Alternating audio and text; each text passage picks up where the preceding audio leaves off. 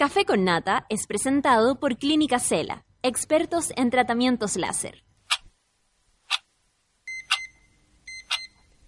Cuando despiertas en otra sintonía, ves las cosas que otros no ven. Si a veces sientes que estás viviendo en Mordo, o como diría mi abuelita, te sientes como chancho en misa, este es tu lugar. Bienvenido al grupo de contención más diverso de la historia. Para entrar, solo debes entregarte a escuchar al resto, participar a tu manera, reírte fuerte y comprometerte para buscar más misioneros para la comunidad. Agarra tu taza y sírvete un buen café con nata. Que ya está aquí nuestra guía espiritual, Natalia Valdebenito. Buen día, monas. Buen día, monos. ¿Cómo les va? ¿Cómo se encuentran este día jueves? Es jueves, se nos acerca Lola Palusa el fin de semana y se nos acerca el fin de semana, que es sin duda lo más importante que nos puede pasar esta semana, porque vaya que hace sueño, ¿ah? ¿Eh? ¿Eh? Oye, que hace sueño, hoy día me costó levantarme. Eh, espero que ustedes también estén eh, con ánimo, porque a pesar del sueño, Luis, despierta. Porque Lucho de pronto lo veo y yo creo que hay varios que están así en la oficina donde están ustedes o en la universidad, como el compañero se va a dormir. el compañero está durmiendo. yo me acuerdo de esos compañeros que iban al colegio a, eh, eh, y se quedaban dormidos. Y uno pensaba así como, porque en el colegio mío se metían y preguntaban, Sí, ¿por qué la persona no estaba durmiendo en la noche, por ejemplo, o por qué el niño llegaba sin dormir eh, al colegio o a dormir al colegio? Pero hay gente que es buena para dormir nomás. Fin. ¿Tú eres buena para dormir, Lucho? No te escucho, Luis. Where are you? Ahí sí. Eh, no tanto en realidad. No, no tanto, bueno, tantas horas. Tú te has acostumbrado a dormir poco por tu trabajo de DJ. Eh, sí. Sí, o, o, a- o ahora locas, como con turno. Claro, como que cinco horas ya está bien. ¿Cinco horas ya está bien? Sí, ahí empieza a Esa la despertar. Michelle Bachelet. Es que la Michelle Bachelet dijo que, que ella dormía como cuatro o cinco horas. Es poquito, cuatro o cinco horas, pues amigo. Por eso anda así, ¿ve? Cabeceando mojones, día diría no. mi abuela. ¡Uh, ahí está! Y cabeceando mojones. ¿A qué se referiría, se refería con eso? Hoy día, hoy día lo voy a... abajo. Claro, ah, Claro. calla, ah. como dormir en un bus. ¿Cuánta gente debe ir ahora durmiendo o en un bus, eh, camino a, a algún lugar que necesiten por trabajo, por placer? No sé, ah, no sé quiénes son los que están viajando por placer en este momento, los que estamos trabajando duro junto con los monos y monas, no. Pero si no, si vas en un bus, si vas en esas micro, yo me acuerdo que eh, tenía que hacer clases en Isla de Maipo, le mando un saludo a Isla de Maipo si alguien me está escuchando de allá, y tenía que irme tan temprano, Lucho, que si no me subía a las 7 de la mañana al bus, no llegaba a las 8 o 10 pa- o 5 para las 8. Si me subía al bus de las 7 y cuarto, llegaba ya a las 8 y media y la cagaba. esa distancia. Que fome esas distancias y ese como ese atrape, ¿no? Como que si parte, llegáis dos minutos tarde, cagáis- caga todo, así se te desmorona el día. Yo me acuerdo tuve un compañero de trabajo antes que vivía en San Carlos ¿Ya? y eran todos los días dos horas para allá, dos horas para acá. Oh, wow. Y a Es veces- mucho. A Y veces hay- le tocó a las 7 de la mañana a él, pues entonces significaba que estaba a las cuatro y media en la carretera esperando el bus. Imagínate. Bueno, hay muchas personas que trabajan con esa distancia de horario o que eh, por, por la elección también trabajáis lejos, pues Siempre tu me pega te pregunto si queda vale la pena. Sí, Entre el yo creo gasto que de pasaje y las horas arriba de un bus, ¿valdrá la pena? hay personas que piensan también que en ese rato, eh, por ejemplo, eh, ya se, se usan esas horas. Eh, no sé, la que se maquilla, los que leen libros, los que dejan el los que hacen el trabajo por mientras van en camino, los que terminan lo que tengan que hacer antes de aprovechan esas horas, pero igual es mucho para estar sentado eh, en dirección a algún lugar. Yo sí, de verdad creo, igual que tú, que es mucho, pero es mucha la cantidad de gente que en Chile lo hace, porque las distancias a veces y la- las conexiones son malas. Y porque está todo en Santiago al final, como También. que descentralización, por favor. Sí, eh, eh, y, y sabéis que sería tan bonito para todos que la descentralización, ya así como eh, imaginándonos esta mañana lo que sería, uno podría trabajar en otras ciudades Sí. sin la necesidad de depender de Santiago. De, hay personas que sí lo pueden hacer, pero por ejemplo para una actriz, Santiago mismo está súper centralizado, pues como que en- en- dentro de mismo Santiago ya si vivís en Puente Alto tenéis que igual ir a viajar al ce- a trabajar al centro, ¿cachai? Como que... sí, Sí, eso Pero la- hay, hay, hay profesiones que lo permiten, pues las que son, no sé, la- los que trabajan en el mar o con el mar o, o en estudios del mar, eh, agronomía, la sola así como que se excitó, parece que dije. Lo- la, la gente que estudia el mar le encanta. Eh, la- las personas que trabajan en contacto con la naturaleza, los animales, claro, ellos sí tal vez pueden prescindir o no necesitan para nada la ciudad y, y deben trabajar en ciertos lugares. Pucha, pero en el caso, por ejemplo, yo me imagino, y siempre lo he pensado, si hubiese sido actriz, o sea, así con lo que elegí ser, y eh, vi- viví, no sé, y nací en Arica. ¿Cachai? O sea, ¿Te claro. venirte no? Y, y, y- y tengo para hacer en, en Arica, podría hacer clases, podría estar en los cursos de, de teatro, eh, de chica, por ejemplo, pero de todos mis amigos que están trabajando acá y que son de regiones, tuvieron que venirse. Por ejemplo, la Paola Latus es de, es maravillosa, es de la serie Ramona, eh, por si ustedes la conocen. Eh, la cosa es que ella es de Antofagasta y su viejo y todo han trabajado y han hecho su profesión allá, también de actores. Pero ella vino, ella se vino para acá y, y claro, su compañía de teatro está acá, sus amigos ahora en est- están acá. Ahora yo encuentro tan lindo eso de trasladarse de una ciudad a otra, amigo. Si algo me hubiese gustado, eh, eh, eh, como de tener un ala en un lado y, y un, y la mano, ¿cachai? Y la otra en el otro, como tener varios lugares. Mi familia es puro de Santiago. ¿Y la tuya? Ah, yo tengo, o sea, yo, no, mi- yo nací en Santiago, pero mi familia es oriunda de Laja. Y vivimos un tiempo en Linares. Ya. Después yo volvimos a Santiago y después yo me fui a vivir solo un tiempo a Valparaíso. Entonces igual tengo a dónde llegar en todos esos lados. Mire, oye, mira, la catita linda dice, llevo años moviéndome desde San Bernardo a largas distancias y ya estoy acostumbrada a un viaje mínimo, Lucho. Escucha bien, de dos horas diarias. Mínimo, imagínate tú. Eh, así nomás es la cosa, pues. Hay muchos chilenos y chilenas que se esfuerzan diariamente, a veces con crío. eh, con eh, mi hermana me hablaba de, de sus hijos que como, ay, quiero irme más temprano al colegio, Martín, que quiere llegar así como a las siete y media. Quiero irme más temprano al colegio porque para dejar mis cuadernos y no sé, cada uno con su locura. Y me dice, supiera cómo nos llevaban a nosotros corriendo para la micro. Llegamos tarde igual. Una vez se me quedó el mocasín en la micro. Pues nos bajamos y que la- las micros también eran chicas, íbamos todos apretados. Bueno, ahora son más grandes, pero van, vamos apretados igual porque somos más. Por Dios que hay harta gente ahora, hay que decirlo. Y eh, mi viejo me saca, me toma en brazo, me saca y mi pie queda atrás.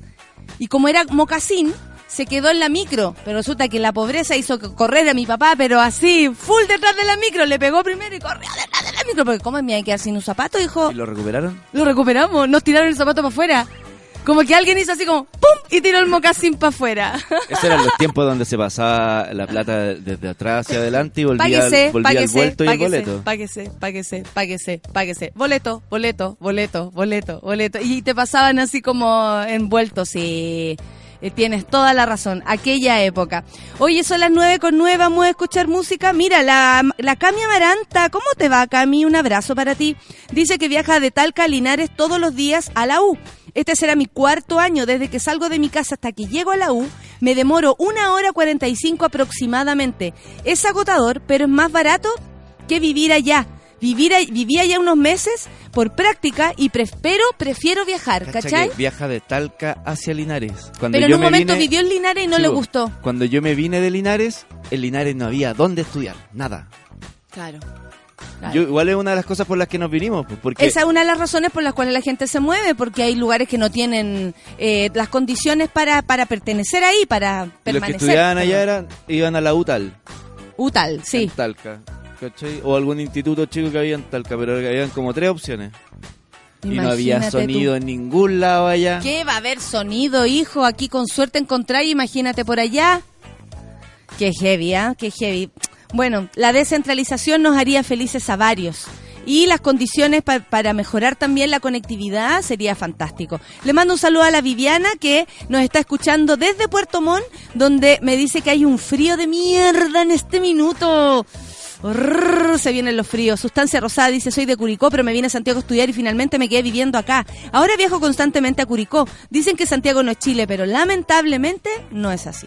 No, en este momento no es así. La Poche dice, un min- una hora y media a la pega todos los días, pero ya estoy acostumbrado, perdón, el Poche. A puro Netflix, YouTube, podcast. Bendita tecnología, claro, la, tecnología también lo ha hecho más fácil. Aunque agarrar un librito, amigos, no hace nada de mal. Hay tantos libros bonitos para leer, buenos. Pídanme referencias nomás si alguna vez lo necesitan. Eh, son las 9 con 11 minutos y para qué decir a la Sol. La Sol les puede recomendar un montón de libros para leer en sus viajes. ¿Cómo saben si aprenden algo nuevo? Como dijimos el otro día, con un libro uno eh, adelanta el camino, uno aprende cosas sin haberlas vivido tal vez, ¿cachai? Eh, las vivencias son los que, con las cosas con las que uno más aprende, pero el libro o a veces una película te hace así como ¡uh! avanzar tres eh, estaciones y ganar un poquito más de conocimiento que vaya que nos hace nos hace bien y, y felices. Son las 9 con 12, vamos a escuchar música. Una banda Lola Palusa. Una banda de uh, Lollapalooza, Imagine Dragons. ¿Vaya a ir?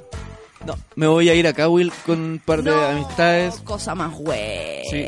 ¿Sabes qué? ¿Y qué hay que hacer? Siento el Poto Palusa. Ese es Poto Palusa. No me da el cuero para todo, para todo un día de festival. Yo también pienso lo mismo, pero.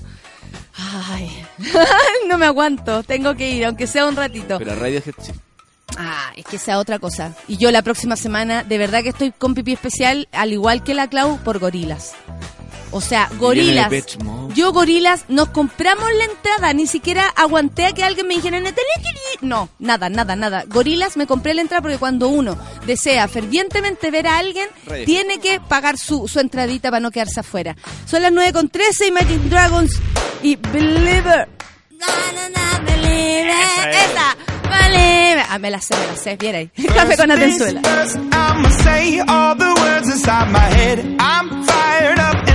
Tired of the way that things have been. Oh, ooh, the way that things have been. Oh, ooh. Second thing, second, don't you tell me what you think that I can be. I'm the one at the sail. I'm the master of my sea. Oh, ooh, the master of my sea. Oh, ooh. I was broken from a young age, taking my soak into the masses, writing my poems for the few that look at me, took to me, shook at me, feeling me, singing from heartache, from the pain, taking my message from the veins, speaking my lesson from the brain, seeing the beauty through the.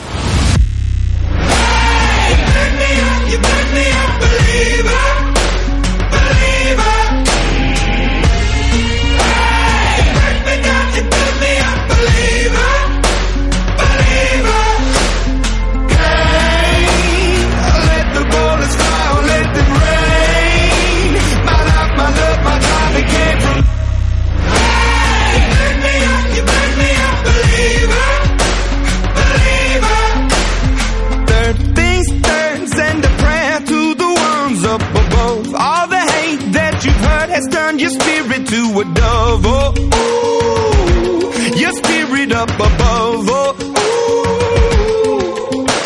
I was choking in the crowd, building my rain up in the cloud, falling like ashes to the ground, hoping my feelings they would drown, but they never did. Ever lived, ebbing and flowing, inhibited, limited till it broke open and rained down. It rained down like.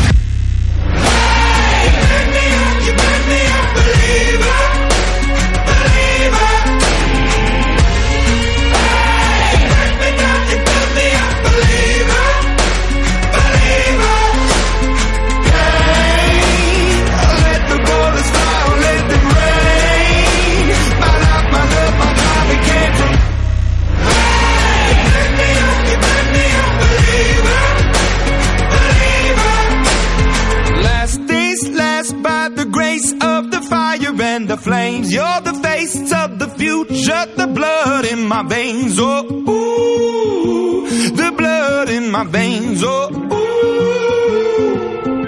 But they never did, ever lived, ebbing and flowing, inhibited, limited, till it broke up when it rained down. It rained down like. Hey, you me up, you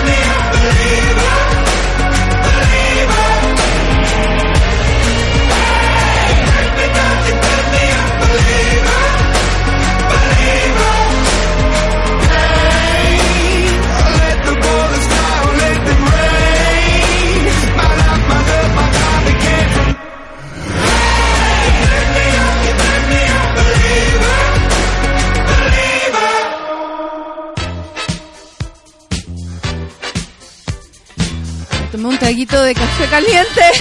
¡Ah! ¡Desperté!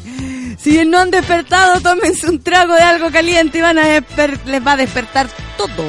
Oye, hay un evento aquí abajo, ¿ah? De gente de un banco, claro. Y, están en las mesas como haciendo... eh, ahora sapié que pasé por ahí. Están haciendo como un trabajo así de mesa y hay una mesa donde hay un señor solo. Digámosle que suba. oh, solo, solo. No, de verdad, como que todos en grupo. ¿Cachai? A todos les tocó con alguien. Y, y él dijo, no, yo, yo lo hago solo. ¿Te acuerdas cuando repartían los grupos en el colegio?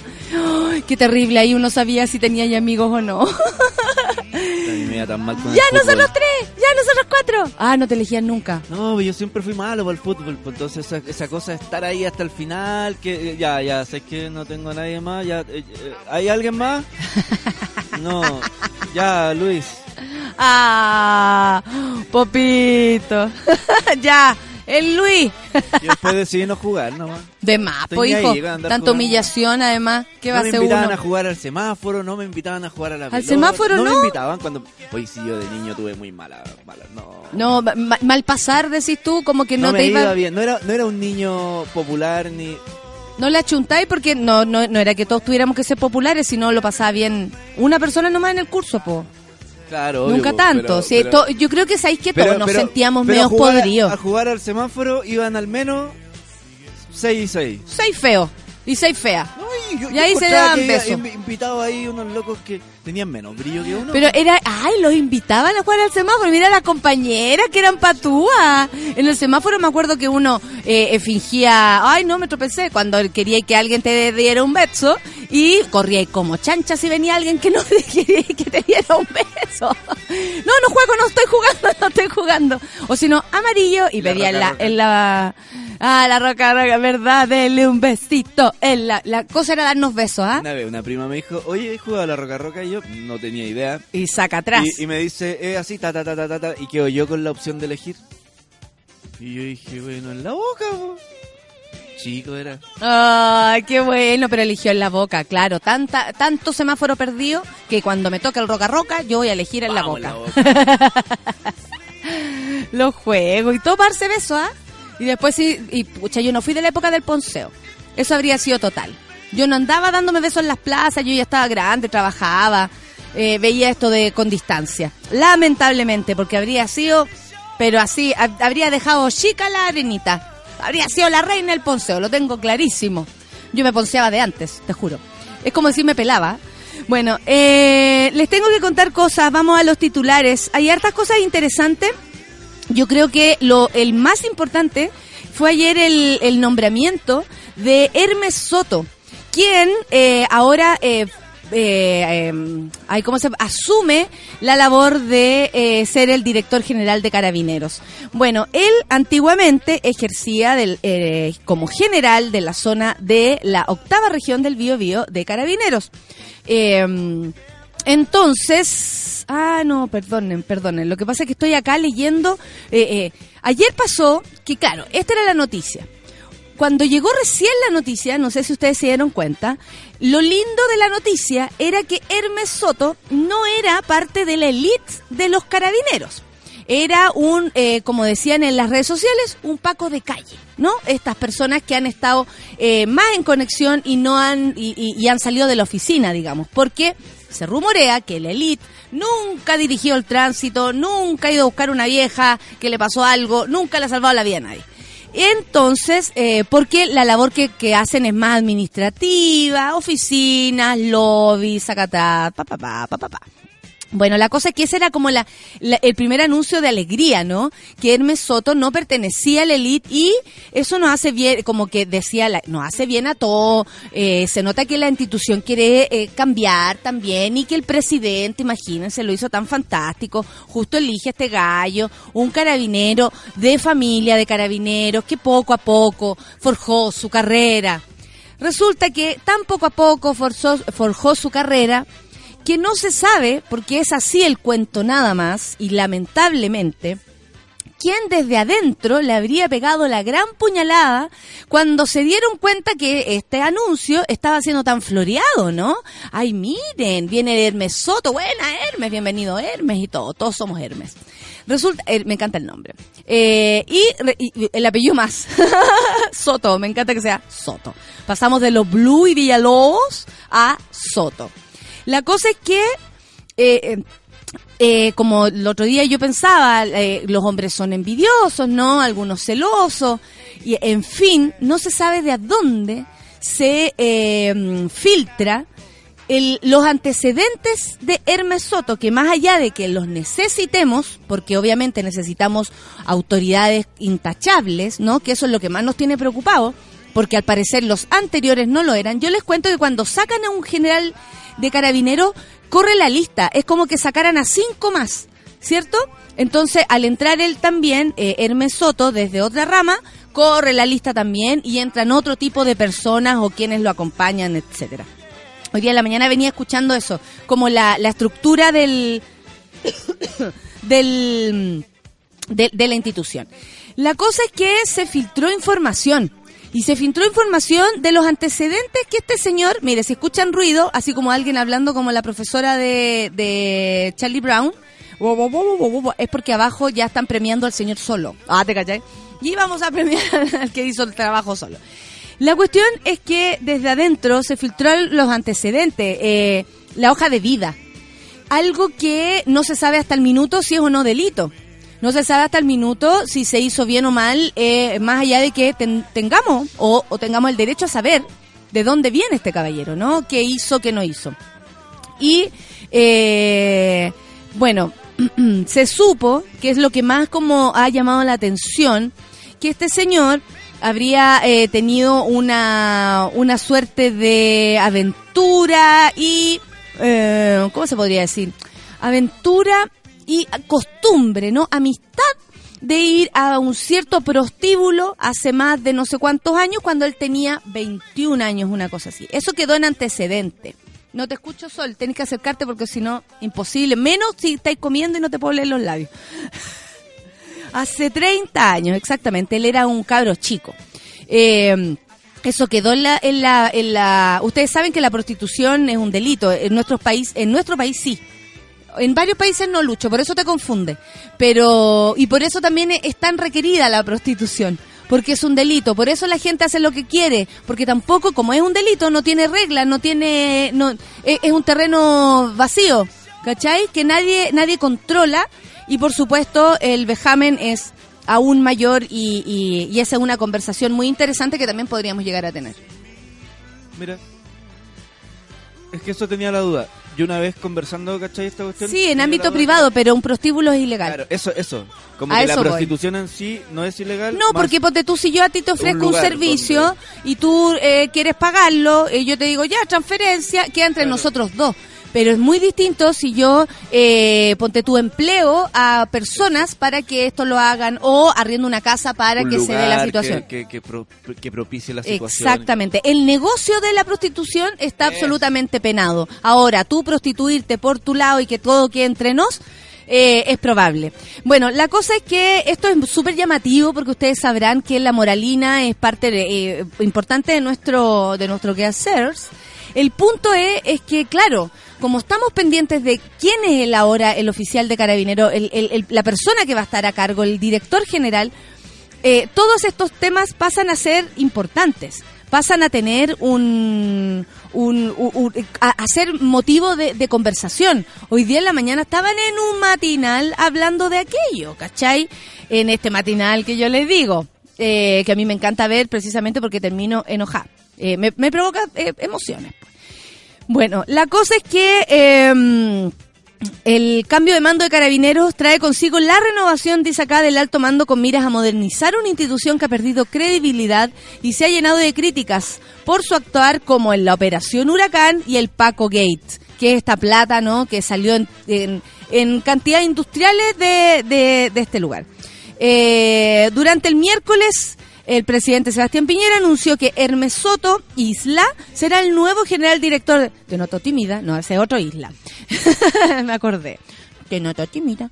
Eh, mm, él será el nuevo general director de la institución. Esto tras la renuncia de Bruno Villalobos, por fin, el pasado lunes, que dijo que se había enterado de todo por la prensa. O sea, para que vean ustedes, estas personas tienen puestos, pero al parecer ni siquiera van a la pega. O sea, y que si no sabía, es igual de grave que si sabía. Para ser el director de un lugar y que no sepas lo que está pasando o, o qué cagada, y si pasa una cagada no quieras investigar profundamente, es igual de malo. Su trabajo es saber. Su trabajo, su único trabajo es saber, más encima ahí sentado. ¿Qué hace esta gente si no, si nada?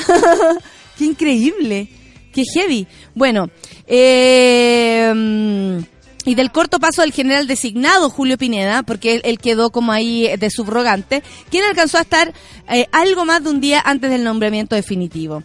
Eh, la designación traerá consecuencias para el alto mando de carabineros debido a la juventud de Soto, esto en comillas, porque claro, no es un lolo, pero para la institución es joven. Con 55 años, el nuevo general director cuenta con el rango de la sexta antigüedad, por lo que asumir cinco por lo que al asumir cinco generales deben ar- pasar a retiro obligatoriamente, o sea, entra un joven, salen cinco viejos. Así nomás la cuestión, por pertenecer a una antigüedad superior. Claro, él es de antigüedad 6, entonces los que tienen antigüedad 5, 4, 3, 2, eh, chao para la. Eh, o, más para atrás. Eh, situación que no puede ocurrir según la legislación de la institución. Bueno, en fin, estas cosas van a ocurrir igual porque tienen que ver con la- los cambios que se van a, armar. Pero estoy buscando acá la información porque además se supieron otras cosas del caballero. Eh, como les decía, en abril del 2016, Hermes Soto ejercía como general de la zona de la octava región de Bio Bio Carabineros y un grupo de uniformados realizó un allanamiento a la comunidad mapuche sin tener siquiera una orden judicial que los autorizara. O sea, hay antecedentes. O sea, lo del prostíbulo vino el 2001 o, o no sé cuándo, hace 30 años más, mucho más. eh, y, es más llamativo, ¿no? Que igual ensucia, ensucia la, vis- la vista que uno pueda tener de este señor. O sea, si tú eres más moral aún, más moralista aún, te puede aún más eh, impedir verlo con buenos ojos. A eso voy, que esto es llamativo, hace que tú a lo mejor pienses mal del caballero. Y por eso también se dice que quién fue o quiénes fueron los que le dijeron a la prensa ciertos tipos de cosas como esta, ¿cachai? O sea, la puñalada vino desde adentro. Bueno, desde adentro dicen que entre los que son de la elite y los que no son de la elite hay ahí una gran... La verdad, así como entre nos, está la manzaca. En Carabineros está la manzaca. Primero, tienen una cantidad de atados entre ellos, pero así notorios, ¿ah? Que ahora quedan en evidencia. O sea, no puede salir que eh, salga nombrado por el presidente, o sea, yo me imagino que es una institución también que reconoce la autoridad de un presidente, donde él lo determina, o, al- o es la, la forma, pero donde el presidente determina quién es el director general de carabineros, y resulta que desde adentro es donde se filtran los datos para enlodar la imagen así temprana que podamos tener de este señor. ¿Cachai? Porque él salió diciendo, oye, esto fue hace mucho tiempo atrás, en la institución lo, lo, lo adecuamos, yo era joven, de hecho era amigo de no sé quién, del prostíbulo, algo así, y él lo dijo así muy abiertamente. Sí, eran otros tiempos, yo tenía 20 años, eh, la, la, la, la, la, la. ¿Cachai? Entonces, en fin. Bueno, eh, a horas del anuncio están saliendo a la luz los primeros antecedentes que pesan sobre el uniformado, como el recurso que en el 2016 se interpuso eh, por la directora del Instituto Nacional de Derechos Humanos, Lorena Fríes, contra él ante la Corte de Apelaciones de Concepción por un cuestionado, como les contaba, operativo contra una comunidad mapuche que involucró golpes e incluso el bloqueo a una ambulancia. Proceso que aún se encuentra abierto y espera y a la espera de una sentencia. Esto a mí me parece muy importante, muy, porque no puede ser que, eh, eh, o sea, si a usted le parece más grave que el señor haya ido a un prostíbulo en su cuando era joven, asumiendo que varios, varios, varios, varios, varias personas, más de las que uno les gustaría eh, eh, te- tenían esas prácticas como escondidas, ¿no? Porque no es abiertamente, es una práctica escondida, subterránea, eh, ilegal. Entonces, por eso eh, se ve, se ve en contra. Si a usted le parece más terrible aquello, que por lo menos para mí es una decisión personal de querer ir a algún lugar o salir de aquel lugar, más allá de cualquier cosa, esto a mí me parece mucho más grave, porque también es un antecedente de él en relación a lo que vaya a pasar ahora en la Araucanía, en lo que vaya a pasar ahora en cualquier parte, en las calles de Chile, en una marcha. Tenemos que conocer bien a este señor. Bueno, eh, esto ocurrió el 23 de abril cuando Soto se desempeñaba como general de la zona de la octava región. Y a eso de las 18.40 horas, un equipo de policía irrumpió en la comunidad eh, Nicolás Calvo eh, Yaanca, ubicada en la comuna de Cañete, donde allanaron cinco viviendas sin siquiera eh, señalar a los residentes el motivo. O sea, fue solo un allanamiento violento que por lo, por lo demás al parecer no tendría justificación. De acuerdo al texto, eh, primero fue la casa de María Antilao m- eh, Milagual, en la que entraron tras patear su puerta y romper los pestillos que ahí tenía. Eh, luego abandonaron el lugar sin encontrar nada, pero el caso más grave vino después, cuando se inmiscuyeron en la casa de su hijo, Pascual Antilao Antilao, a quien sacaron violentamente de su cama con insultos y golpes, y luego lo llevaron hasta el living y en el suelo sobre los vidrios quebrados, lo golpearon reiteradamente eh, entre seis funcionarios. El relato de Antilao cuenta que en este momento, en ese momento, escuchó frases como hasta aquí llegáis, bueno, y todo eso es lo que nosotros nos imaginamos, ¿no? Que, que sucede cuando ocurren este tipo de vejámenes. Vamos a estar atentos, señor Hermes. Eh, yo creo que ya la institución está mirada con ojos extraños, eh, porque tenemos razones para hacerlo. No es llegar y cambiar una cara para sentir que esto va está en buenas manos. Nos tienen que demostrar aquello. Los carabineros están cerca nuestro. Y también no puede ser que los grandes generales le estén empapando la, eh, de mierda, digamos, la carrera a los más chicos. Hay cuánto Paco Nuevo que no tiene culpa de nada, que no gana ni uno, que se tiene que comprar el mismo los bototos. Entonces, claro, las diferencias son abismantes. Y cómo se repartía también la plata no era efectivamente dentro de la institución, así como, oye, vamos a mejorar los sueldos, oye, vamos, a- vamos a pedir que, no sé, eh, más atribuciones, por ejemplo, para que todo... No, nada, nada. Esto fue para que eh, personas individuales se enriquecieran y tuvieran vida soñada al lado de, de, de personas que a lo mejor no tienen ni la mitad de las posibilidades de, de, de surgir. Y en, en- en la misma institución estoy hablando. No estoy hablando desde, el, desde la periferia, estoy hablando desde adentro. Lucho, ¿vamos a música? Para que saludes. Eso. ¿Qué pasa? Te propongo otros dos artistas Lollapalooza que en en una sola canción. A ver. Es Mac Miller con Anderson Pack ¿Ya? en una sola canción. pues. ¿Ah? Ya, La po. canción se llama Dang. Lo bueno que estáis despertando, Lucho. Sí, pero me acordé ¿En de que- serio? me acordé de algo que... No, no se preocupe, está todo bien. Son las 9.34. Yes, Seguimos suave. escuchando eso. Ta, sa, sa, café con nata, café con nata en su vela.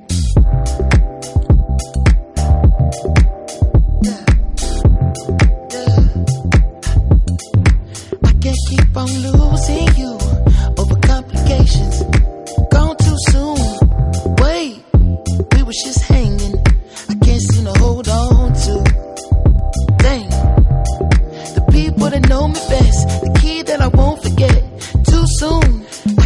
keep on losing you.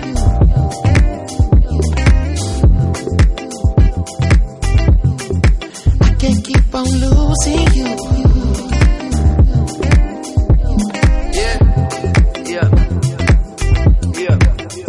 How many mistakes do it take till you leave? And I'm left with my hand and my face all red and the face looking at you like, Wait. I know I ain't a saint if it ain't too late. Well, Can't keep on I losing run away so but it break like glass. Now my shit get old and I act so young, baby you so cold. Never had no son, you don't wanna grow up, yeah the shit no fun. So when I get home, I'ma give you some, make you feel like wanna hit that drum. Yeah the dick ain't free, I don't get no fucks. Yeah it's complicated, got you frustrated.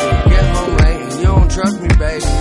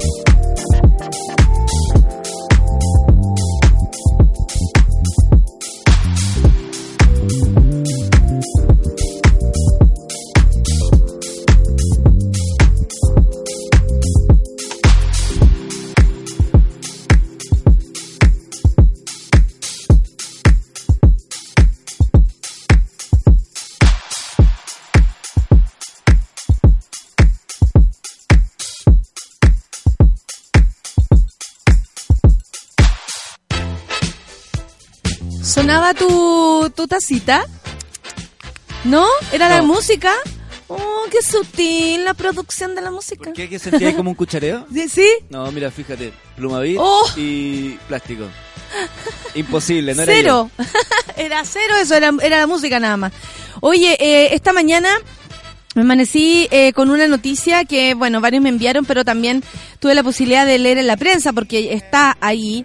Eh, la triste noticia del asesinato a balazos a Marielle Franco. ¿Quién es ella? Ella era la concejala brasileña, eh, era muy conocida, les voy a contar, era una activista por los derechos humanos y concejala del Partido Socialismo y Libertad. Eh, ella es Marielle, que no se nos ol- olvide su nombre, Marielle Franco, convertida en una dura crítica de la intervención del ejército en la seguridad de Río de Janeiro. O sea, ella era eh, activa, activa y conocida por esto. Fue asesinada a balazos este miércoles en el centro de la ciudad brasileña, informaron fuentes oficiales. Mariel Franco, conocida activista de los derechos humanos, que fue la quinta más votada en las elecciones del 2016 para el Consejo de Río de Janeiro, regresaba anoche del acto político Jóvenes Negras Moviendo las Estructuras, centrado en la lucha afrofeminista, cuando fue tiroteada mientras transitaba en su vehículo por una calle del centro de la ciudad. En el ataque también murió el conductor de su vehículo, mientras que una asesora de la policía identificada como Fernanda Chávez sufrió heridas sin gravedad. La Policía Civil de Río de Janeiro informó que el ataque lo efectuaron pistoleros que estaban en otro vehículo y que tras dispa- disparar huyeron sin robar nada. O sea, fue solamente el disparo lo que estos eh, seres iban a hacer nomás. El ataque se produjo un día después de que la concejala volviera a criticar las intervenciones en la seguridad de Río de Janeiro en un mensaje en las redes sociales. ¿Cuántos más, se preguntaba Mariel, cuántos más tienen que morir para que esta guerra acabe?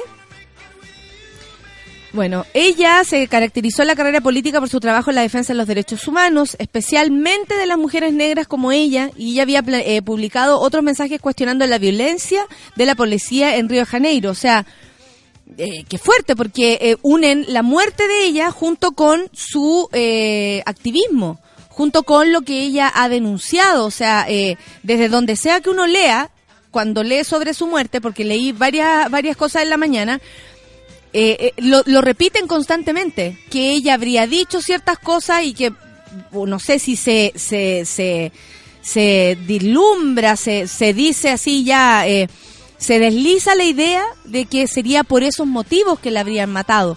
Bueno, la legisladora, ella era una socióloga de, ese tre- de 38 años, procedente de la favela de Maré, una de las áreas más violentas de Río de Janeiro, o sea, una persona que nació ahí, que sabía perfectamente cómo se movía la cosa, era la relatora también de la comisión del Consejo creada para fiscalizar las operaciones policiales en el marco de la intervención militar. El crimen ocurrió casi un mes, casi un mes después de que el presidente brasilero Michel Temer decretara una intervención federal en la seguridad de Río de Janeiro para combatir la ola de violencia que afecta al estado más emblemático de Brasil desde los Juegos Olímpicos del 2016. La decisión cede a los militares el control de la seguridad en Río hasta finales del 2018 tras la ola de violen- tras la ola de violencia, perdón, que el año pasado causó 6.731 muertes, entre las que se cuentan, eh, cuidado, espérate, ahí, ahí, no, es que se mueve eso y uno queda como sorda de la mitad del oído, pero de la mitad de la mitad del oído. no, pero no te preocupes, amiga. Bueno, eh, la decisión cede a los militares, como les contaba, el control de seguridad en Río hasta finales del 2018, tras la ola de violencia en que el año pasado causó 6.731 muertes, entre las que se encuentran las de más de 100 policías y 10 niños alcanzados por balas perdidas. Eh, el PSOL, así se llama, uno de los partidos más críticos de, esta intervención, presentó esta semana un recurso en el que le solicitó a la Corte Suprema que declare la medida como institucional. Es súper complicado y sobre todo desde lejos eh, decir, bueno, a ella la mataron porque era una activista que hablaba sobre derechos y que más encima, eh, derechos humanos, y que más encima estaba eh, ligada a este rechazo que había en que los militares usaran las calles, precisamente, para, para eh, se supone, cuidar a las personas y, y- y prohibir que tanta violencia. Al parecer, eh, Michelle, eh, perdón, Marielle, porque así se Marielle, eh, se, ella estaba en contra de esto, participaba de, de esta, de, de este organismo en contra y eh, lo que se desliza acá es eso, o sea, como el cómo murió y, y por el otro lado el, el, cómo era ella, el, el qué pasó con ella, de dónde venía ella, qué es lo que decía ella. Si nos ponemos a pensar eh, que a ella la mataron, por ejemplo, esto solamente base en base a, la- a- a los supuestos, porque eh, me imagino que acá va a haber una seria investigación al respecto, más allá de que estas personas hayan huido. Eh, si a ella la mataron por ser activista, ¿quién puede llegar a, pre- hacer algo así?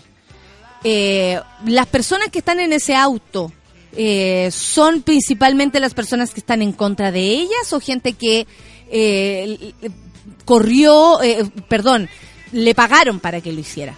Porque claro, eh, tenemos a los autores materiales, pero ¿qué pasa con la idea de matar la voz de una persona? Porque eso es lo que pasa cuando se muere otra Mariel. Es porque matan la voz de una persona, matan una idea. Más no así el grito enfurecido de quienes pueden defenderla a ella y a esta misma idea. No porque maten a Mariel, las personas en Brasil van a dejar de luchar. Ni aquí ni en ninguna parte. Tanto ella como por las mujeres afroamericanas, perdón, como cualquiera que decida levantar la voz para luchar por algo. Es por esta razón va a quedar va a quedar así en el aire, eh, como puesta así de manera muy superficial, que es por su activismo que ella ya no está. Eh, o es la delincuencia que en Brasil, por ejemplo, tiene preso a ella y a todo el mundo de cualquier persona que vaya en un auto y pa, te dispare para el auto que tú vas. El activismo es tan peligroso para ciertas personas que, no, que nos van a matar. Es una pregunta en serio que me hago. Porque pues, yo lo digo de una manera muy, muy liviana, lo sé. Eh, estoy diciendo algo muy terrible de una manera muy liviana. Pero ¿qué pasa? Las ideas ¿Van a seguir matándolas como a Mariel? ¿Así se, así, así se disuelve esto? ¿Así se, se gana la lucha? ¿Callando a mujeres? ¿Matando a personas que luchan por los derechos de otras personas? Me lo pregunto porque eh, si no, no puedo llegar a entender la razón por la cual a Mariel la mataron, porque la mataron. O sea, personas iban al lado de su auto y le pegaron unos balazos y la mataron. O sea, ¿de qué estamos hablando? Esto ya no habla ni de tolerancia, ya, ya esas palabras se van lejos, a la basura.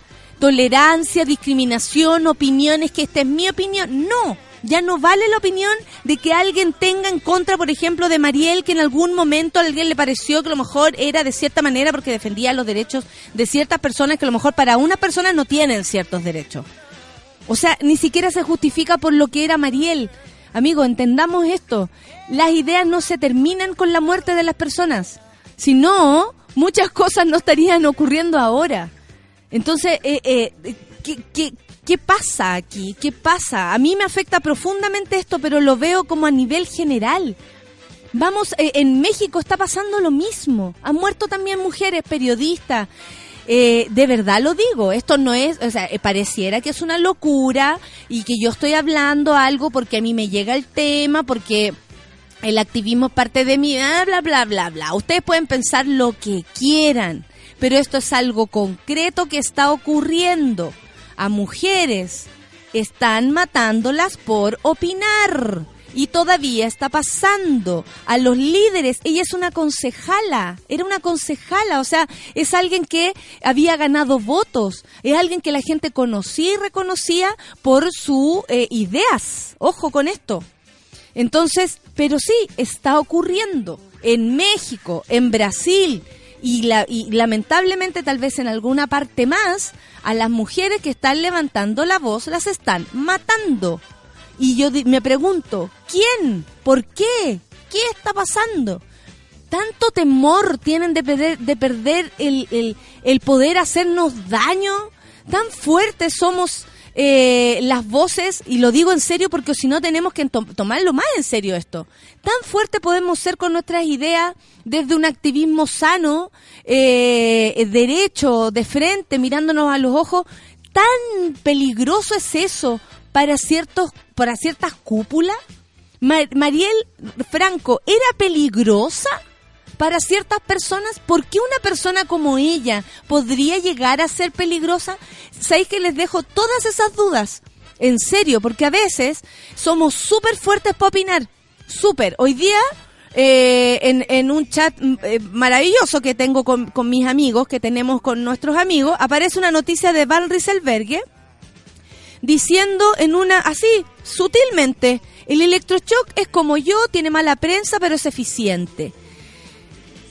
¿Eso es lo que estamos dispuestos a aceptar y matar una voz como la de Mariel? Esa es la visión de una, de una, eh, les voy a contar, de una política en Chile, de alguien que eh, está en, en- en comisiones en Chile que deciden cosas para Chile. Hay personas que eligieron a esta mujer. Usted, su papá, su mamá, su tía, su hermana, gente, gente en la región del Biobío, donde sea, que eligieron a esta persona. Entonces, claro, ¿qué idea más válida? ¿La de Jacqueline, la de Mariel? Todas. Todos tenemos que convivir en este planeta y si nosotros somos capaces de convivir con las ideas de Jacqueline, háganse la idea de convivir con las ideas de gente que no se le parece. ¿Qué onda? O sea, aquí la única eh, autoridad es la de la moral, es la de es la del prejuicio, es la de la clase alta, es la de los conservadores, es la de los que nos dicen cómo tenemos que comportarnos. A mí, por lo menos, me llega profundamente lo de Mariel Franco, principalmente porque eh, creo que Brasil eh, tiene demasiados potenciales que nos han hecho crecer a todo Latinoamérica en términos en todos los aspectos musical eh, físicos no sé todo lo que ustedes pueden entregar Brasil es sin duda un aporte y Mariel también lo era.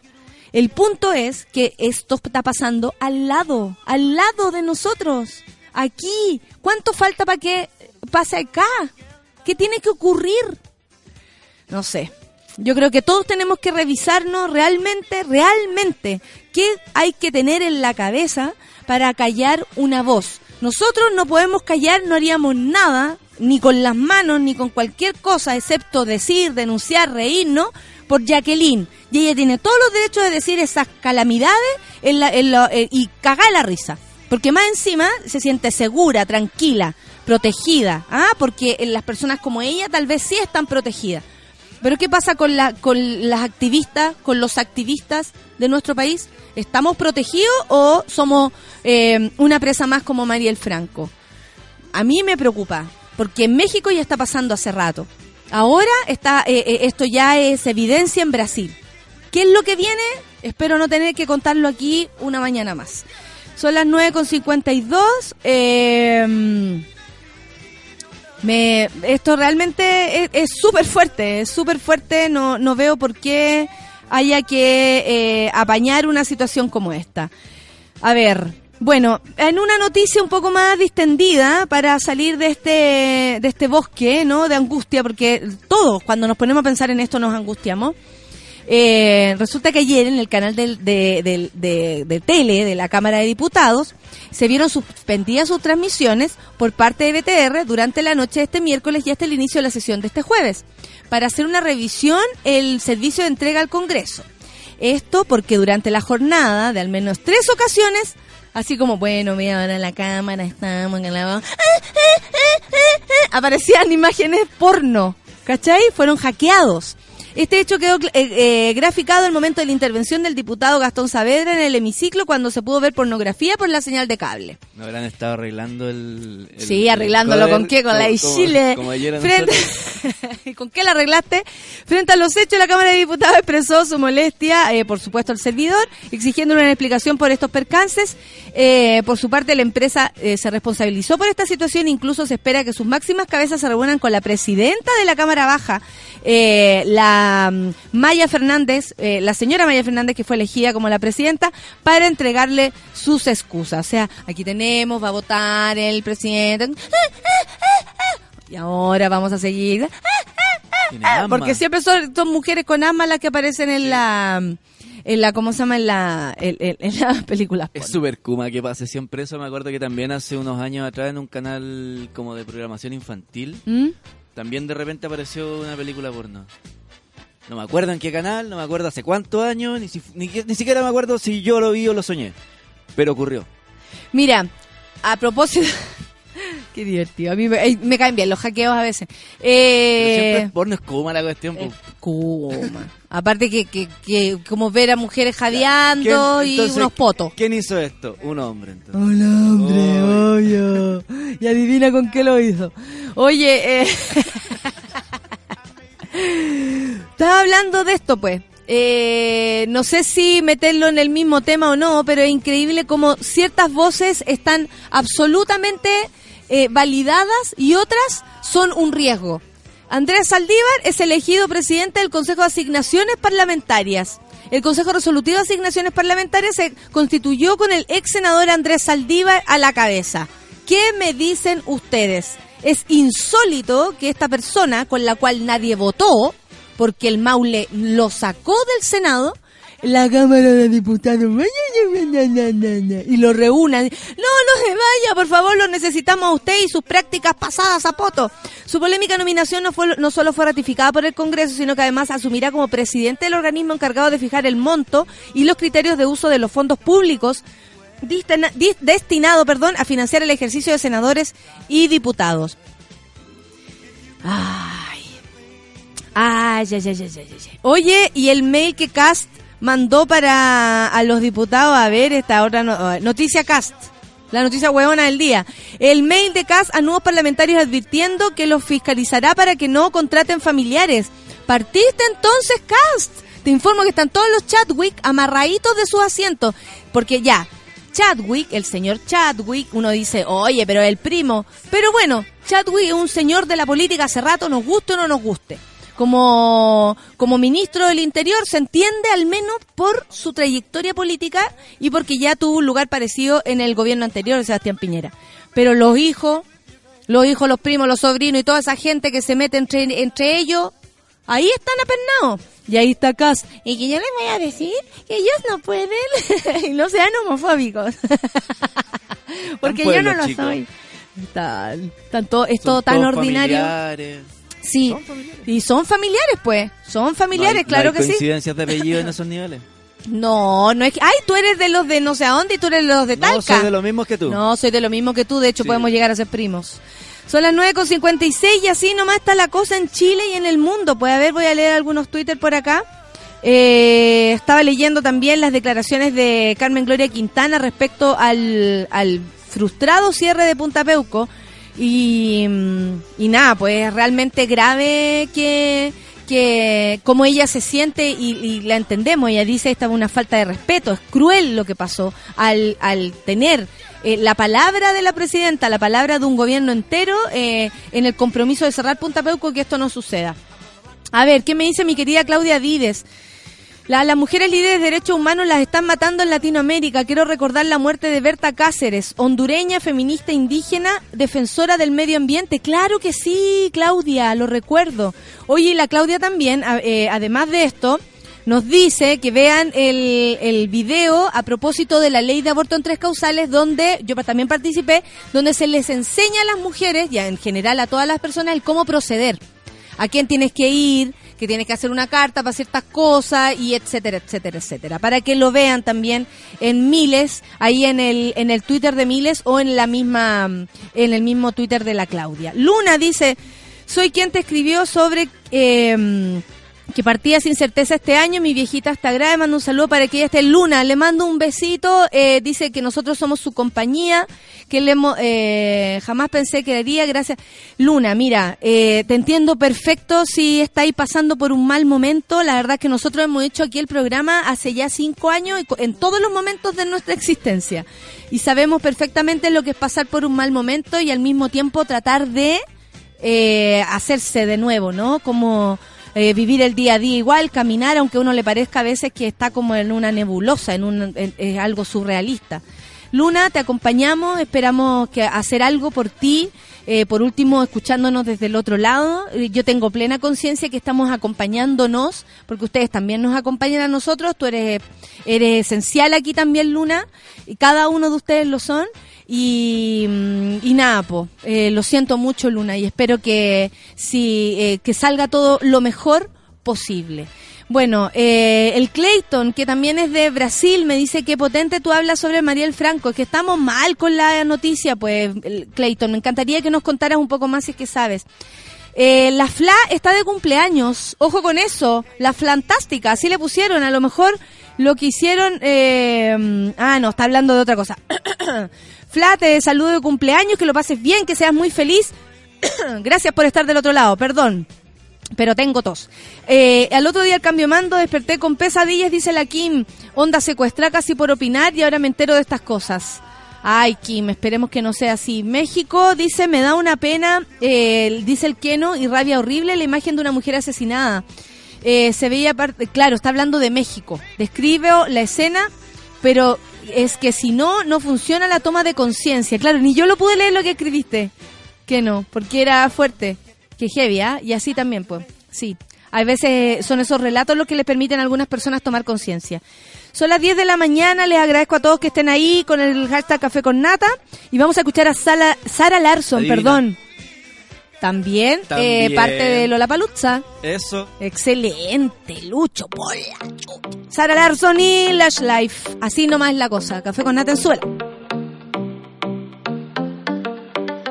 I live my day as if it was the last. Live my day as if there was no past. Doing it all night, all summer. Doing it the way I wanna. Yeah, I'ma dance my heart out till the dawn. But I won't be done when morning comes. Gonna spend it like no other.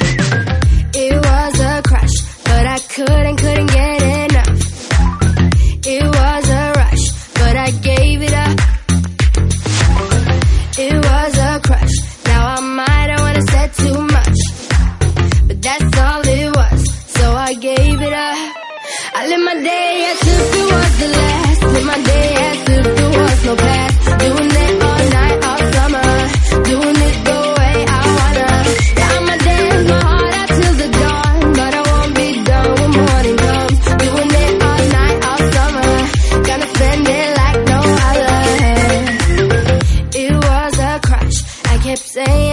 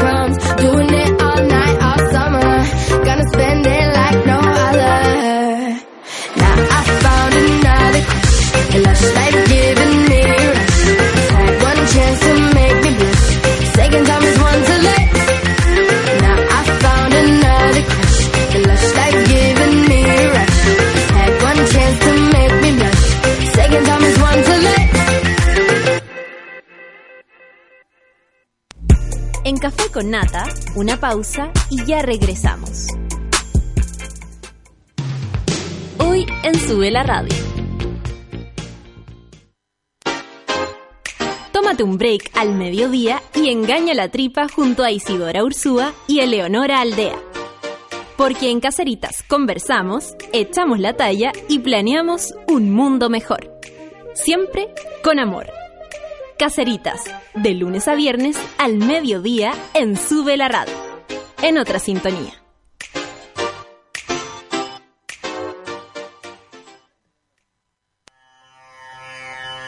En el mundo de hoy no se mueve ni un audífono sin que Pato Pérez y Manuel Toledo Campos lo sepan. En Revolver nos gusta la música, nos fascinan los conciertos y amamos las buenas canciones. Todos los jueves a las 3 de la tarde, por Sube la Radio y en otra sintonía.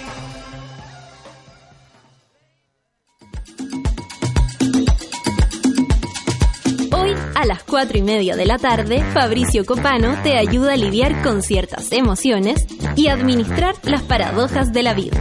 Escucha FOMO, Fear of Missing Out, solo por Sube la Radio.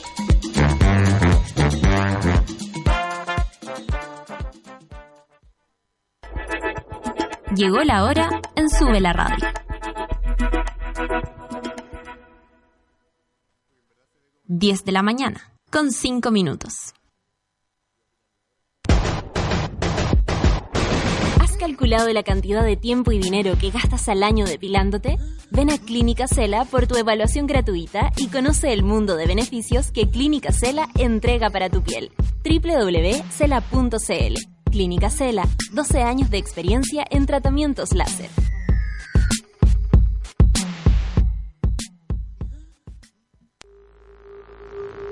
Ya estamos de vuelta en Café con Nata.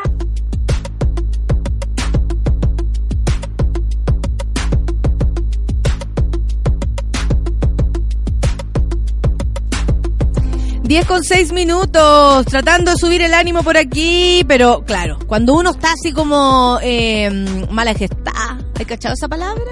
Qué mejor que preocuparse de una misma y mirarse así y de pronto decís, ay, que ya no quiero estos, más, estos pelos, me habían cariñado, pero ya no.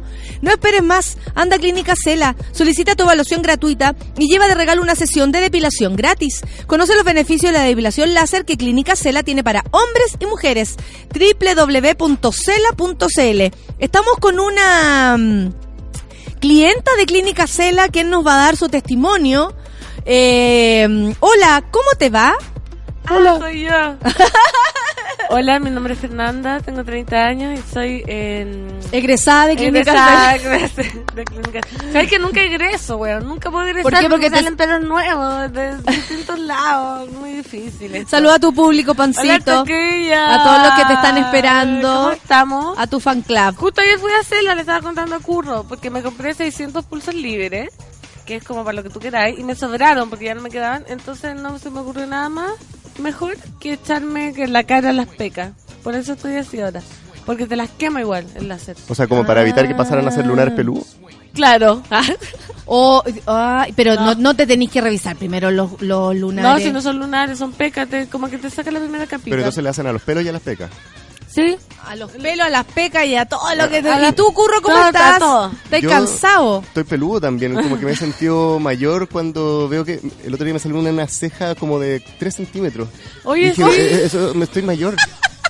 No hablemos de cejas, curro. ¡Oh, verdad que tú no tienes! Oye, ¿y de cuándo que no tenís? Ahí no te he contado esa No. historia. Desde No. que fue a Cela. No conocemos la historia de las cejas, del ¿Pero cince. ¿Tú diste el cince? Ah, Mira. ya, pero ¿qué pasó? De caló hondo The Wall de Pink Floyd. No, no, no, no, que, mira, qué, qué creativo que eres. Deberías Está, está trabajar en- elegante, está elegante. No, pero está elegante esa... Oye, pero qué heavy que somos un poco fijadas.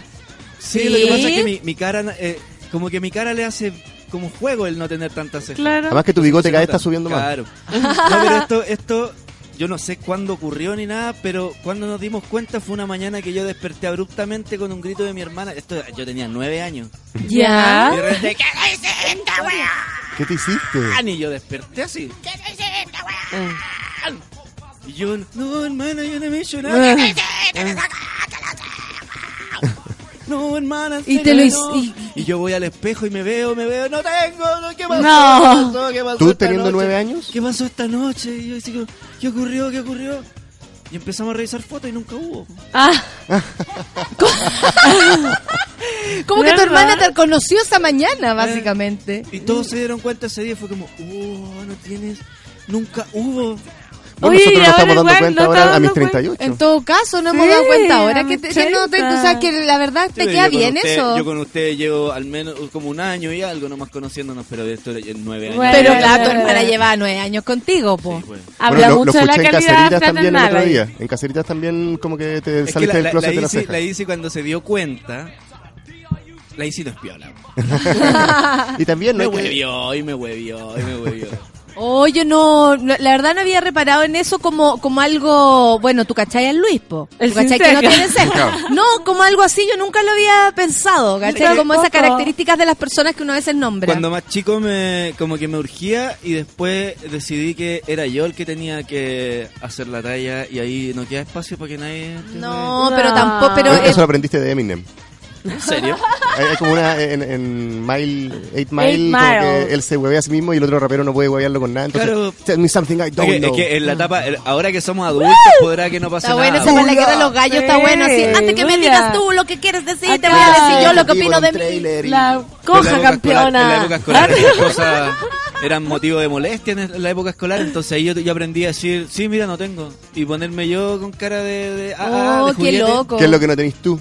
Ah. Bueno, cuando éramos chicos como que pagaba caro ese tipo de detalle. Ahora imagínate Sí. nosotros acá, yo te conozco ya hace como dos años, tres años y nunca había sido como en mi cabeza una parte de, de la descripción de Luis. Pero me como costó- decir Luis es. Me costó caleta conseguir pololas en una etapa. Pero no es por pues, pero no eso, por la. Echándole tiraba la culpa a la. Hay gente que no tiene ni pene. No, no, no entra en categoría. yo. Tiraba el gesto y no, no se notaba. Ah, la te- ceja ah, arriba. hola, hola, hola, y no, no había... Y luego así como, este buen Había. inexpresivo, no Solo abría un poco más los ojos.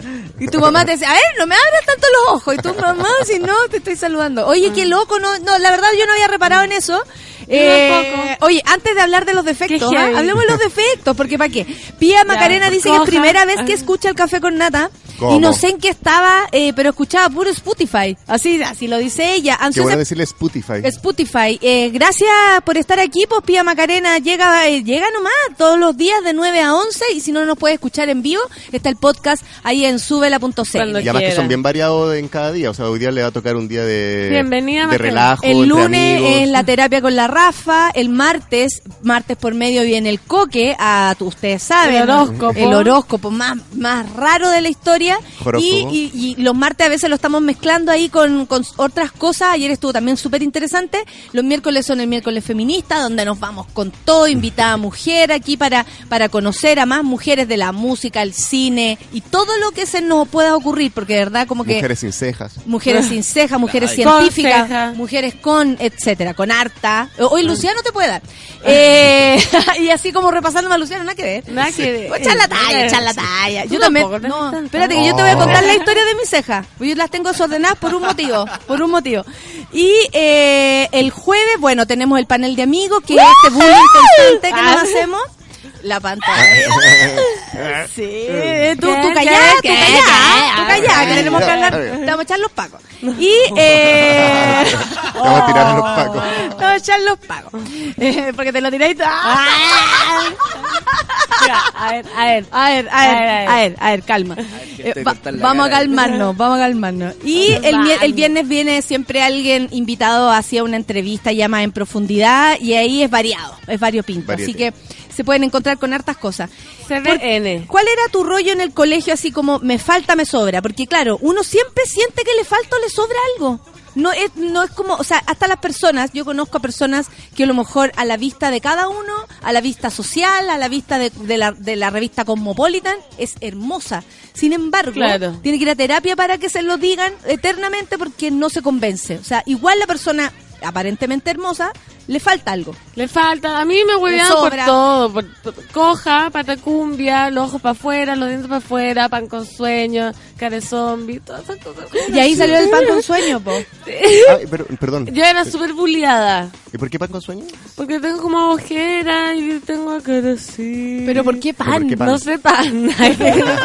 Ah, esa era la parte, Ah, Anda ya. a preguntarle a la gente. Con la sueño. Gente. Eso- Eso Tiene sentido. Sí, pues los dientes para afuera, dientes pero ahora con mis Ah, pero te estáis reparando eso. Nunca reparando los ojos para afuera. Todas las, yo Estoy reparando pa' todo, dice, estoy reparando Estoy reparando todo. todos los errores de juventud. Excelente. Curro, tú, ¿a ti por qué te hueveaban? ¿Qué Eh, te faltaba? ¿Qué te sobraba? mm, O la- según la gente, porque a veces también. Yo era un poco más chico en algún momento, mi mamá se preocupó y me llevó a, a un especialista que era más chico Que era que yo. Que fue como ya. Pero por otro lado, después como que pensé como, obviamente él estudió para mejorar esto. Entonces fue como, ah, ya, me, me- me Pero canso. eres chico, no te Era súper chico. Ahora soy, soy alto, ¿no? Eres alto igual. Es que ¿Cuánto mi amigo era muy alto, entonces como que yo me sentía muy chi- más chico, pero igual era súper chico yo. ¿Pero cuánto Tuve que tomar ahora? una cosa que me midieron acá en, en la muñeca. ¿Te inyectaron algo? Eh, no, no fue. Pero sí, pero, era- pero te dijeron, eh, esto es cosa de tiempo, No, era, claro. ahora es pachachito, pero Eh. la mano es larga, como todas Claro, esas él cosas. midió, dijo, no se preocupe, señora, su hijo va a crecer. Está, está descoordinado nomás. Está- está desfasado, desfasado. Que tuve un tiempo en que mm, viví en Chile, después viví en España. Ahí y allá, allá habían crecido. Coño, que yo Entonces, no como que mi cuerpo no, no se dio cuenta de eh, tamaña Qué diferencia. guay. Fue muy Qué- guay. Pero por eso te llamas curro. Por eso Por eso curro. te llamas curro. Que Yo tengo historia para mi nombre. ¿Qué es pan? ¿Qué es pan? Yo tengo una historia para mi nombre. ¿Qué es pan? Define pan. Pan es una, pa- una noble, ayuda. noble. Noble, eh, Saludable. saludable, no, no falta nunca en una casa el pan, siempre bienvenido. Necesario. No se vota. Salvador. Ah. No se vota, ¿te acuerdas cuando No. decían darle besos? ¿Ves? Yo le daba beso al pan. Que la carita quede mirando al señor. Sí. Y yo ahora eso? reconozco que cada vez que voto un de pan... católico, Sí, voto un pan Cuéntalo, y lo- cuéntalo, eh, pancito. Cada vez que voto un pan, y ahora como a mí me dicen pan, igual como que me dan ganas de, la de- familia. de besarlo, como antes de votarlo, porque antes decían que uno no podía votar un pan sin darle un beso antes. Bueno, también se ocupaba mucho el pan duro para hacer pan rallado. Hoy día tenéis más frenillos que nunca, güey. Sí, es heavy. Hoy día amaneció con más frenillos. Es que no me lo han apretado, yo también lo siento más. Es como que ya necesito que me lo aprieten. Porque eso me están soltando. Vas a ir Se me caminando la mandíbula. A mí de chica, ¿Cuál eh, bueno, como que uno siempre lo molestan por algo, siempre hay un compañero Sí. que te busca. No falta, no falta. Y un compañero me empezó a huevear, Héctor Soto, que, oye, Héctor Soto, ¿sabéis qué? Ruth, 13 millones. El Héctor nos molestaba, pero de verdad todos los días era acuático. De- eh, si a veces me decía, oye, hice un sorteo y saliste tú, te voy a huear todo el día. No. ¿Así? ¿De verdad? Qué O sea, hice, el sorteo, hice el O sea, sorteo en la mañana. Andaba atrás tuyo. No, para nada. ¿Qué edad tenía ahí? No, to- fue toda la vida. Toda la Desde, vida. desde, que lo conozco, el Héctor hasta cuarto medio me huevió. Ya después era divertido y después ya venía de vuelta. No, o ¿Cachai? sea, después el Héctor vendía quilates en el colegio Ya. y nosotros se los robábamos. ¿Cachai? Así como... ¿Quilates? Que eran como los super ocho pobres. Ah, yo pensé que así como diamantes. No, el que en base azul con Bueno, rojo. una vez el Héctor Soto, inolvidable, yo era chica, de verdad era chica, y me dice que tenía mucha ceja. Entonces yo me urgí, que heavy, como uno se puede llegar a sí. O sea, en el urgir. fondo, claro. Y yo llegué a mi casa y agarré una tijera y me las corté. No. Tuve años las cejas para cualquier parte. para cualquier parte. bueno, o sea, un pelo para allá, un pelo para acá, un pelo para Porque con la, con la tijera. Entonces, como, pero Natalia, ¿qué te hiciste? Es que el. Héctor Soto me dijo que soy muy cejona. ¿Y qué te dijo Héctor Soto cuando te Cejona. Cuando te vio. Sajona chascona. Después, claro, peor me dijo, no, no sé, no sé si se habrá dado cuenta, Qué bueno, pero gente fue terrible. Pero increíble cómo uno puede a veces modificarse porque el resto opina algo. Obvio, obvio. ¿Cuántas cosas yo me compraba como ropa a la moda? Andaba con pantalones como talla 52 a los 8 años porque me creía rapera. Porque me molestaban por mis vestiditos. Ahora ¿Te molestaban por qué? Por mis vestiditos, no puedo hablar. por mis vestiditos. Por eso, porque mi Tengo mamá me compraba muchos vestidos. si Y te hueveaban el- por tener vestido. Sí, así como, ay, la Ah, sí, por eso se huevona. huevean por todo. Y, Sí. y- y también uno de repente está como pensando el nombre para su hijo o para. Ah, ¿cuál- ¿cómo le pondría? Y decir como esto, ah, no, le van a decir esto. Le van a Esto, molestar, ah, no, le van a decir. Bueno, para cualquier cosa hay algo así que hay que como entregarse también y saber que hay una época en la cual hay que saber defenderse y aprender de esos golpes para uno tener una coraza Un carácter de quererse fuerte. a sí mismo. ¿Y por qué los seres humanos seremos tan crueles o es que estamos dándonos cuenta de cómo lucimos y por eso vamos y decimos cosas? Porque los niños no tienen por qué entender la maldad a veces Obvio. de, su, de sus dichos. Donde yo estoy segura que el Héctor, más allá de molestarme, no sabía que me iba a hacer un daño estructural en mi cara. Pero, Y que ¿cachai? a estar nombrando Esa la, di- 25 la hice años yo después. sola, o sea, el Héctor podía haber dicho lo que quisiera y yo no me entendía por qué, no sé si guatona me cortó la guata, un, eh, brazona me cortó un brazo. Pero es raro porque yo nunca molesté a la gente cuando chica, no sé por qué, no me daban ganas, como que no entendía, porque me molestaban que bien putando era violencia. Yo cuando me echaban los piojos en la cabeza, eso siempre lo cuento, la mi fuente. ¿Cómo Se te lo echaban? ¿Quién? La Perdona. Yasmín Fuentes. me- La Yasmín Fuentes. Sí, se sacaba los piojos de su cabeza y se- me los echaba a mi cabeza. Pero se lo sacaba con esa peineta de cobre. Mira la piojenta compartía. Sí, me los echaba, estaba en el kiosco yo comprándome un quilate, un quilombo. Oh, un bastón, un un batón. batón y me lo echaba. Y yo no le decía nada, pues, y ahí me iba. Oye, Ah, pero bueno, por un eso lo hacía chicle. también. Pero tiene que aprender a defenderse. No, yo nunca me defendí. La Maciel me quemaba con la bufanda. Iba ¿Pero en- por qué, por qué estaba caliente la, la, la bufanda no, de la Maciel? porque me la tiraba y... Ah, No, si eran unos bullying tremendo. Yo por eso soy una mujer fuerte. ahora. ¿Viste? Al final uno va Tremendo. armando carácter. Sí, hay- hay- Agradecemos nuestros bullying, bulleadores. A todos Era- nos era hicieron violencia bullying por física. diferentes cosas, sí, Hay es otras verdad. formas de... Mira, en tercero carácter. básico dice la Dani Burdeles que una compañera eh, la rap- le raparon las cejas a ella. ¿Viste? No. No, Qué si son muy- violencia. sí, hay una violencia heavy. Qué violencia. O sea, ya poner una gilet cerca de tu ceja, de tu cara, es demasiada violencia.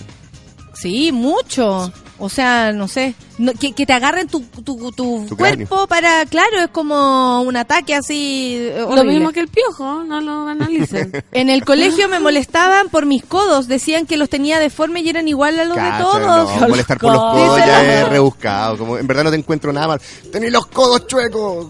No, ¿qué es eso? Ya, en Eso verdad, ya hay que poca creatividad del buleador. La, eh, la Cecilia Benítez dice, Benítez Cecilia, ah, así se puso ella. Benítez Cecilia dice, yo usé chaquilla hasta hace unos años porque soy frentona y narigona. Te encargo la frente en verano. Claro, o sea, ella, porque se considera narigona y frentona, se pone chaquilla y lo pasa mal. La chaquilla aparte de un culo, si no te la sabes, uh, la chaquilla amanece como quiere. Es como, sí, tú tenés chaquilla y, y sí o no sol y, y funciona todos los días de diferente manera. Uno sale el a veces tu amiga, perfecto. a veces no es tu amiga, a veces como, oye, ¿qué, qué onda? Me la voy a cortar y, lo haces peor. Y uno siempre Una quiere trampa, la chasquilla. chaquilla es una trampa. Siempre quiere, me va a hacer esa chasquilla. Yo crespa, es como que tuviera un pubis en la frente y no igual no me lo hago. Charlie Brown. Que tiene Sí, así. no, atroz, atroz. Oye, la gente dice que como la eh, hay gente nueva acá, hay que contarles las historias del paño cocina, el condón, el, el, el, Para eso están los podcasts en nuestra... polilla, el polilla, ¿cachai? Y todo. Las polillas. La polilla. No se lo pierda nunca. Y si está triste, las polillas. Si está contento, las polillas. Si está atrasado, las Las polillas. Si polillas. tiene caña, la polilla. polilla. Si Pero, ah, asesinó pero un ahora sé que era perro. un, era un código, pero no me acuerdo cuál es lo que ocurre en verdad en las polillas. ¿No? Ya. Sí quiero saberlo. Junta Pero curro. historia, Perro. Sí, la polilla fue el capítulo del- Ya. de la historia del perro. Ya, perfecto. Pero por eso, una polilla y un perro no tienen nada que ver. Por lo mismo está No. puesto así. Por eso, me acordaba que era un código para otra cosa. La Constanza Silva dice, un compañero me decía Colocho y Turra por mi pelo mega crespo. Colocho y Turra era un futbolista. Futbolista, sí. Me huevió, me huevió, me huevió hasta que le pegué. Ah, Bien. muy bien. ¡Ay, qué colocho, qué colocho! ¡Saca atrás! Mira, la lecera. Yo nunca me vengué de nadie. Eso es mi... Ahora me vengo porque, claro, la mi fuente está sí. ¿Sabéis que yo en un momento me sentía súper aprisionada por, por, por eso? Porque el cagüín y la lecera, el bullying ese, o que inventaban una fiesta y no me invitaban. ¡Ay, que era Oh. terrible! Ay, sí, y ¿por uno tan buena para el hueveo que no te invite. Sí. No, eso, eh, no, eso que no, nos es pasa a los chicos imperdonable, 7 de junio, algo así, es imperdonable. Yo Es muy triste. llegaba llorando a la casa y todo, y de pronto sentí como que me empecé a ver a mí misma para defenderme como me veían ellas, ¿cachai? Como, ay, ¿tú te creís bacán? Ya, po. Oye, Soy ¿tú te creís? Soy, po. Eh, ay, ¿tú te creís? Soy. Una vez una, una compañera de Picá me dice, ¿tú te creís la reina del colegio? ¿Y sabéis que fue un cambio de switch a mí en mi cabeza? Sí, lo soy. le Ah. digo. Y desde ahí para adelante me molestaron menos. Porque mi actitud po. era como la esperaban. Claro. No como en la de Lucha que se urgía porque le decían algo, ¿cachai? O sea, yo era más pesada, ahora es más trabajoso ser pesado. Sí, Es más latero, es más como-. Es desgastante, sí. Es más desgastante andar Pero con yo la creo que ahí entra súper bien y me imagino que ustedes lo han podido aplicar porque creo que tienen mucho humor. Eh, a mí el humor me ha ayudado en Sí. todo. Para todo. para- Y de repente un humor pesado, negro, o de repente un humor eh, como para salir de la situación y todos... Cuando uno más grande aprende, sí, po. Mm, Obviamente. Porque cuando chico Pero mi familia, mi papá era siempre bueno para la talla y había una comida familiar y llegaba y se pegaba con- supuestamente en la puerta con Ah, mi papá también. así. Entonces, unos, unos chistes clásicos que son O si no, mira, abre esa caja y salía como una weá. Hacía Claro. esos chistes. O, o- o llegaba, y empezaban todos a, a comer y él llegaba y se sentaba siempre último porque estaba sirviendo las cosas y como, pueden empezar. Y todos Claro, Uno Sí, tras sí. otro. chiste uno tras otro. otro. Entonces yo creo que el humor ayuda mucho y también a, a quererse a sí mismo porque al final como que te aceptáis como... como que nada es tan grave al final. Decir, como que. O sea, ¿qué de- y no, y cuando uno Le- crece le buscáis físicamente te das cuenta que más- todos Tú tenemos te reís de, reírse de sí mismo, diferencias. eso quería decir, reírse de sí mismo. El también. otro Claro. día, una persona, a propósito, porque cuando los shows son muy masivos, por ejemplo, si están en Netflix, como el mío, la gente opina, o sea, yo te juro Cantidad. que me... ¡Uh! cantidad, así. No, y las opiniones son a veces insólitas. Una, un huevón me dijo, ¿no será mucho lo que te ríes de ti misma? Ah. ¿Cachai? O sea, qué increíble como a otro, porque así ridiculizas a mí misma nomás, Claro, po, ¿qué le según él, a todas las mujeres del mundo. Eh, lo cual, por otro lado, el que yo me ría de mí misma, que tengo la posición de estar en un show como net, la, la, la, abre la posibilidad de que todos Todo el también mundo lo se hagamos, reír, claro. Sí. ¿Cachai? Porque si yo digo, oye, puta, y yo iba feliz, resulta que me, y me frustré, otra dice, ay, yo también, me pasó, ay, Claro. y empezáis a empatizar. Y, y, y podía hablar de ti Y mismo, que no podía heavy hablar como el- la comedia, ahora que tú hablaste del humor, en algún momento la de hombres, la, la más masculina, digamos, era super winner, po. El Eso. winner, el que tiene, la que la tiene grande, el que, Que es nunca campeón. fracasa. En cambio la de las mujeres es más desde reírse de uno mismo, es más de buscar ahí, ¿cachai? En el error de uno, no en las fortalezas, porque de qué sirve que yo diga, bueno, pero, pero a mí no se me cuesta las nada. fortalezas al mismo tiempo también. Claro. Puede ser, por- pero la gran fortaleza de uno que aprenda a reírse de sí misma es precisamente esa, que tenía el arma del humor para zafar, para entender, para comprender que el otro a lo mejor no cacha, que bueno, somos distintos y filo. Pero es como todas heavy cuando cosas. el humor de uno. Pero me criticaron por reírme de mí misma. Pero es que pasa que hay gente que le por incomoda. huevo por o- reírme. Te ríes mucho, me dijo. Es que por eso, ¿Qué? uno, ¿No va a uno en algún llorar? momento ya Tenés que lamentablemente decirle. perdió peso la opinión de las redes sociales o de los comentarios de YouTube. Igual yo lo de- disfruto, ¿ah? Porque encuentro Hay- este tipo hay- de cosas. Como que heavy que nos habíamos acostumbrado al humor winner y no al humor desde la verdad. Desde el no sé, no pude, no me resultó, chico, Me grande, mi cuerpo, ¿cachai? Ponerme, con- ponerse a uno ahí como, como la presa de, La que es lo que generalmente. No uno no hace. La teta al juicio. La teta del juicio. Todas esas cosas que uno no dice en la vida para no ofenderse, ofender a los demás, uno va y las tira en el escenario. Que yo creo que es liberación para todos. Que es como partió el humor, cuando antiguamente que era para mostrar como las debilidades de la sociedad. sociedad. y yo puedo decir, Oye, que le aprieten los frenillos. Es para reírme de mí misma. ¿Sabes que las cejas son un Estoy tema? hablando demasiado bien. Las cejas son un tema, Lucho. Eh, la Clau, la matrona Clau dice, yo solita me cagué la ceja una vez, me traté de depilar con cera y me saqué la mitad de una. No. Así, para. Dos semanas con parche diciendo que me pegué con una ventana. Pobrecita. ¿Qué hice? Ah, ah, Bueno, mi historia de las cejas es bastante saqué winner, una. ¿ah? Porque yo nací, mi mamá me dice que nací con 5 kilos. de ceja. ¿Rubia? ¿Rubia? ¿Eras no, rubia? pesaba 4 kilos 550, eso aparte. Pero me dijo... ah. Pobre Laia. O sea, Cesárea, fue cesárea. Laia se llamaba Leye. Y después de. ¡Laia! La cesárea creo que no pudo caminar en tres... pensaron en el hoyo, pero... pero- Loyo Toledo. Loyo. Toledo. A ver, a ver. ¿Cómo Y- se llama? Luyu. Y, que me vio por la ventana y, dije- y todas las enfermeras decían, oye, qué cejas más lindas las de esta niña, las tienen como pintadas. Y a pesar de todo, yo nunca me he sacado ni un pelo de ceja. Bueno, mi abuela y las El resto me salió todos los eh, en otra época se sacaban también hartas cejas y se las pintaban, preferían eso. Las cejas siempre como parte del- de, de la formación del ojo. Lo que pasa es que si lo sabía hacer bien, perfecto. Pero, sí, Pero se nota mucho si hay un error, ¿cachai? Porque Sí. a esta altura ya no sabe, ya, no, ya tenemos errores, ya estamos grandes. Me acuerdo que el Javier de Chuchicamata lo empujamos con patines por los Yupi, una bajada extrema que dividía el Lauca Huasi y las Normac, poblaciones de Villa de Chuqui. Eh, todo para que aprendiera a frenar. Oh, Con los ¿y dientes. aprendió? ¿Aprendió? Eh, ya no está entre nosotros. Ah. Bueno, Eh, quiero anunciar el sensible fallecimiento de...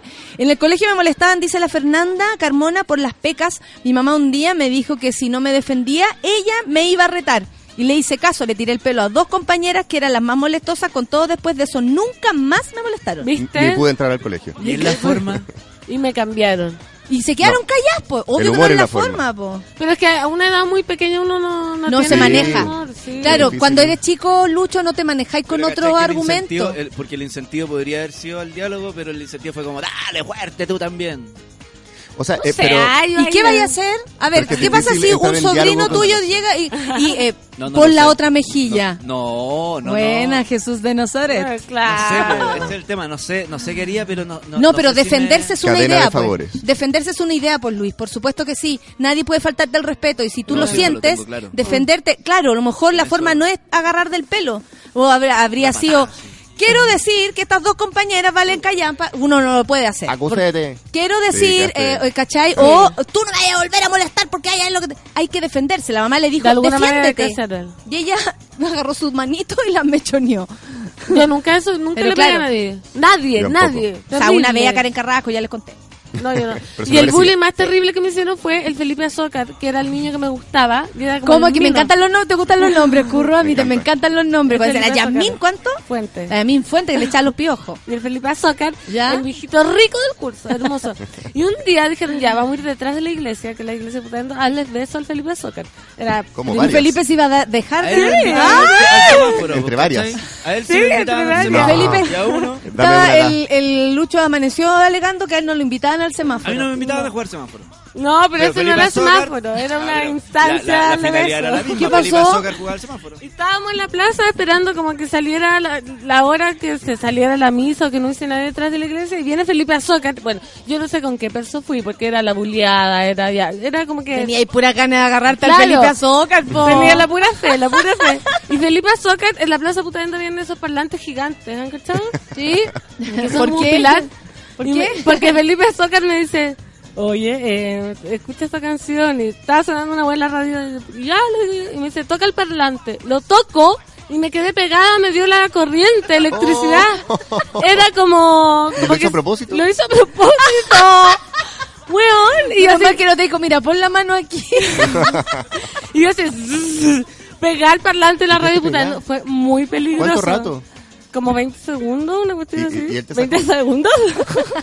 ¿Y él te sacó? no, no, salir? sacó, me salí sola y todos se estaban riendo. Oh. Oye, fue un trauma demasiado Azócar, qué grande. Azócar. besaste. ¿Qué es de la vida de Felipe Azócar? Quiero invitar al saber. café con nata.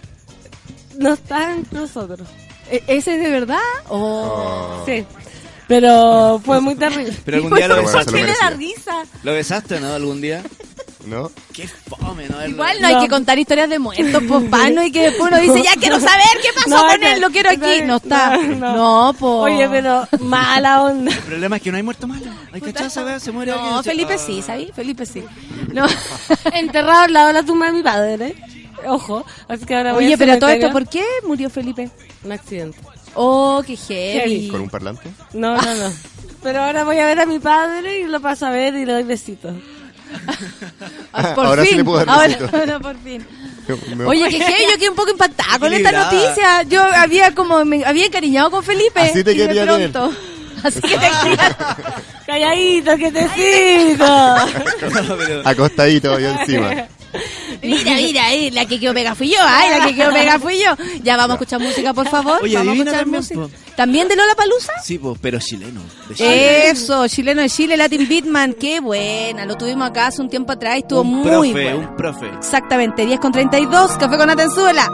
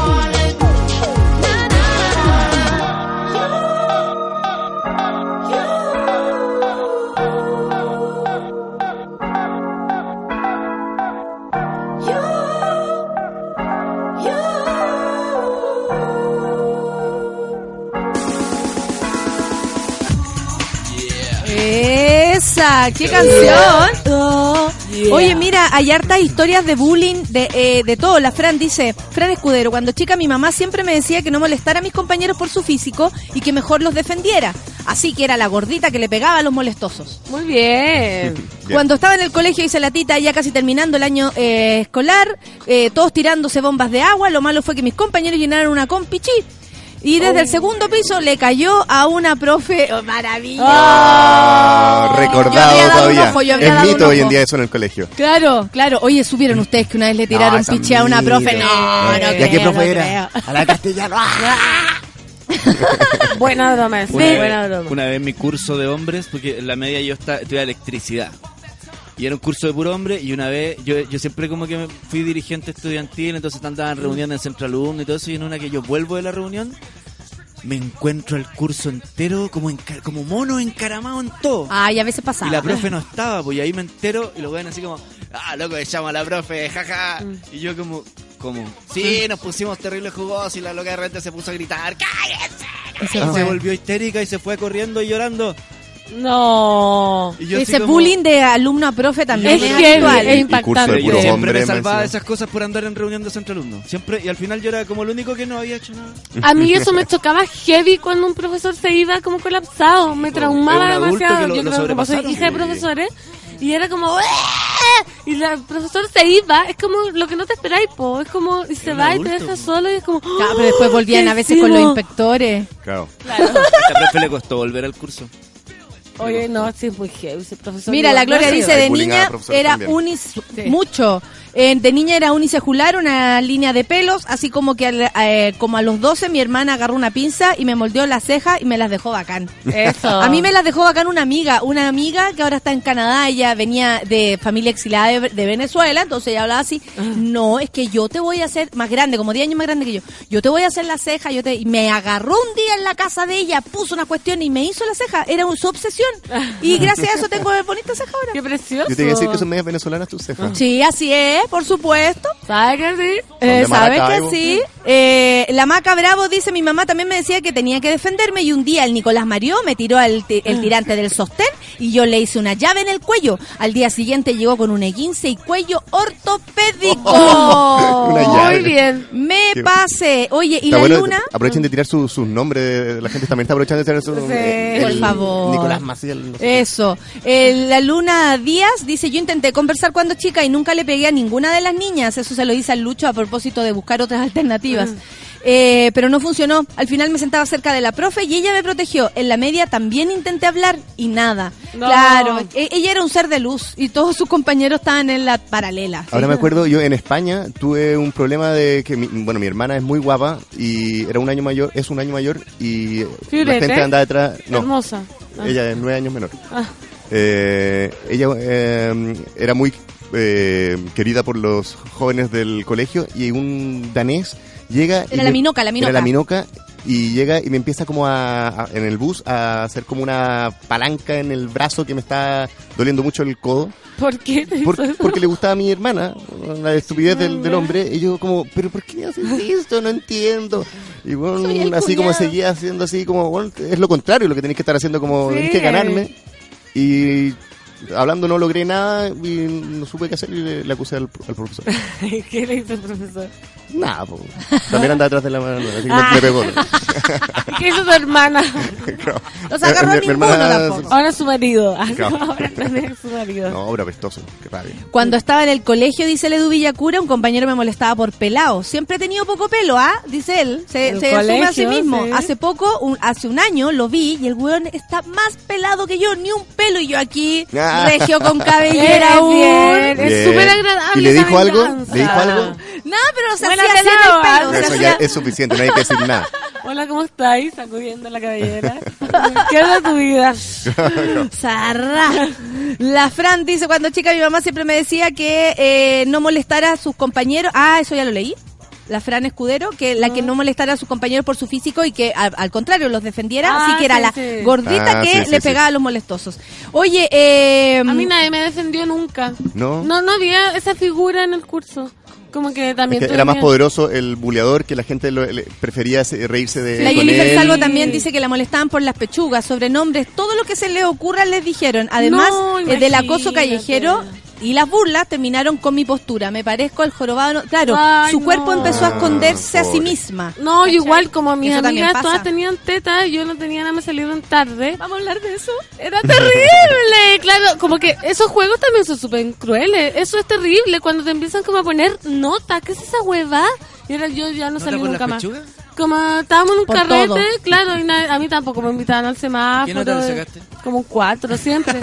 y era como, y la otra Yo así como- también pasaba, pero no, no triunfaba. No, yo no triunfaba, cero. Pues, y aparte que no me Es que gustaba. también es algo que, eso, que aparece desde la nada, el hombre todavía no se da cuenta que, que existe, está todavía como con la pelota y aparecen estas cosas y de repente unas niñas que tienen una... Me acuerdo que la Connie Pérez tenía unos ¿Viste? sostenes ¿Viste de eso? alambre porque no tenía, entonces eh, eh, que eran falsos, ¿no? Eh, Como con cono, Madonna. Era- Con era- algo, con Claro, eran como los conos de Madonna. Y nosotros nos reíamos de eso, pero entre nosotros, espero que ella no se haya dado cuenta, igual se fue del colegio en realidad. Este es su nombre ahora. Oye, Ah. mira, el Francisco... ¿Ya qué pasó con las pechugas de la...? Y no, en el fondo como que no nos habíamos pensado de que todavía era algo que después íbamos a valorar demasiado. En el minuto era como, ¿por qué tiene un... eh, ¿Por qué se pone sostenes? ¿Y por qué se pone sostenes como si tuviera cuando en verdad sabemos que no tiene? No sé, era como algo extraño para Es nosotros. que ahí no. Claro. es. Mira, el Francisco Venegas, no sabíamos que acá teníamos un inspector general. Ah, no. Chicos, soy inspector general. Uy, todos callados así. Baja la música, baja la música. Mira, inspector, inspector, inspector. Dice, no se imagina la cagada que hay con el tema de golpear como defensa. Claro, los cabros más grandes debe ser una cosa terrible. Bueno, la más Sol chicos intervino también. recién que era súper atinado de tratar de entender a la persona que te está eh, Bulleando. bulleando. Como, eh, claro, pero eh, cuesta entenderlo hasta de, de las redes sociales. Yo lo expongo así, Francisco, porque el ser humano es errante, el ser humano se equivoca en este tipo de cosas.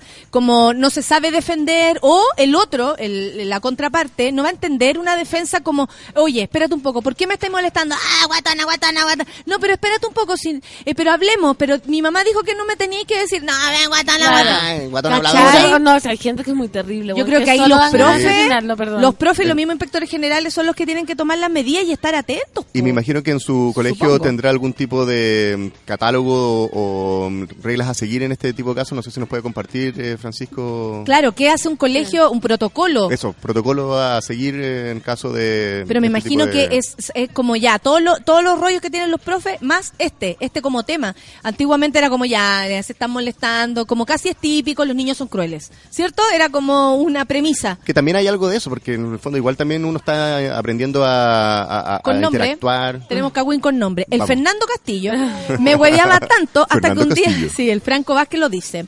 El Fernando Castillo me hueveaba tanto hasta que un día lo fuimos a buscar a su casa y lo encontramos de pijama enterito. Ah, ¡Qué genial! Una- ese- Yo eso usaba, como- me encantan.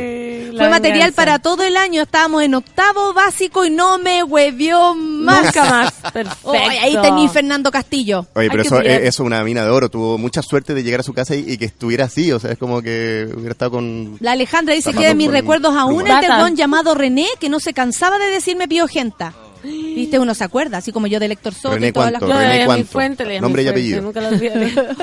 Tú no No, que no, decir te juro nada que más. no olvido, no Yo soy un amigo de los que de, de un compañero que, que en básica me pegó un combo, me acuerdo. Y me, me- como que me humilló, pero ahora somos adultos bacanes. ¿Y te que- pidió perdón? En ese momento no, pues era un pendejo. pues. En mis compañeros a través del chat y todas esas cosas, compañeros de colegio, eh, algunos han pedido disculpas por ciertas cosas que pasaron antes. Como, ¿sabéis qué? Te traté de gay, toda la enseñanza media, weón, disculpa, ahora me di cuenta que soy tonto.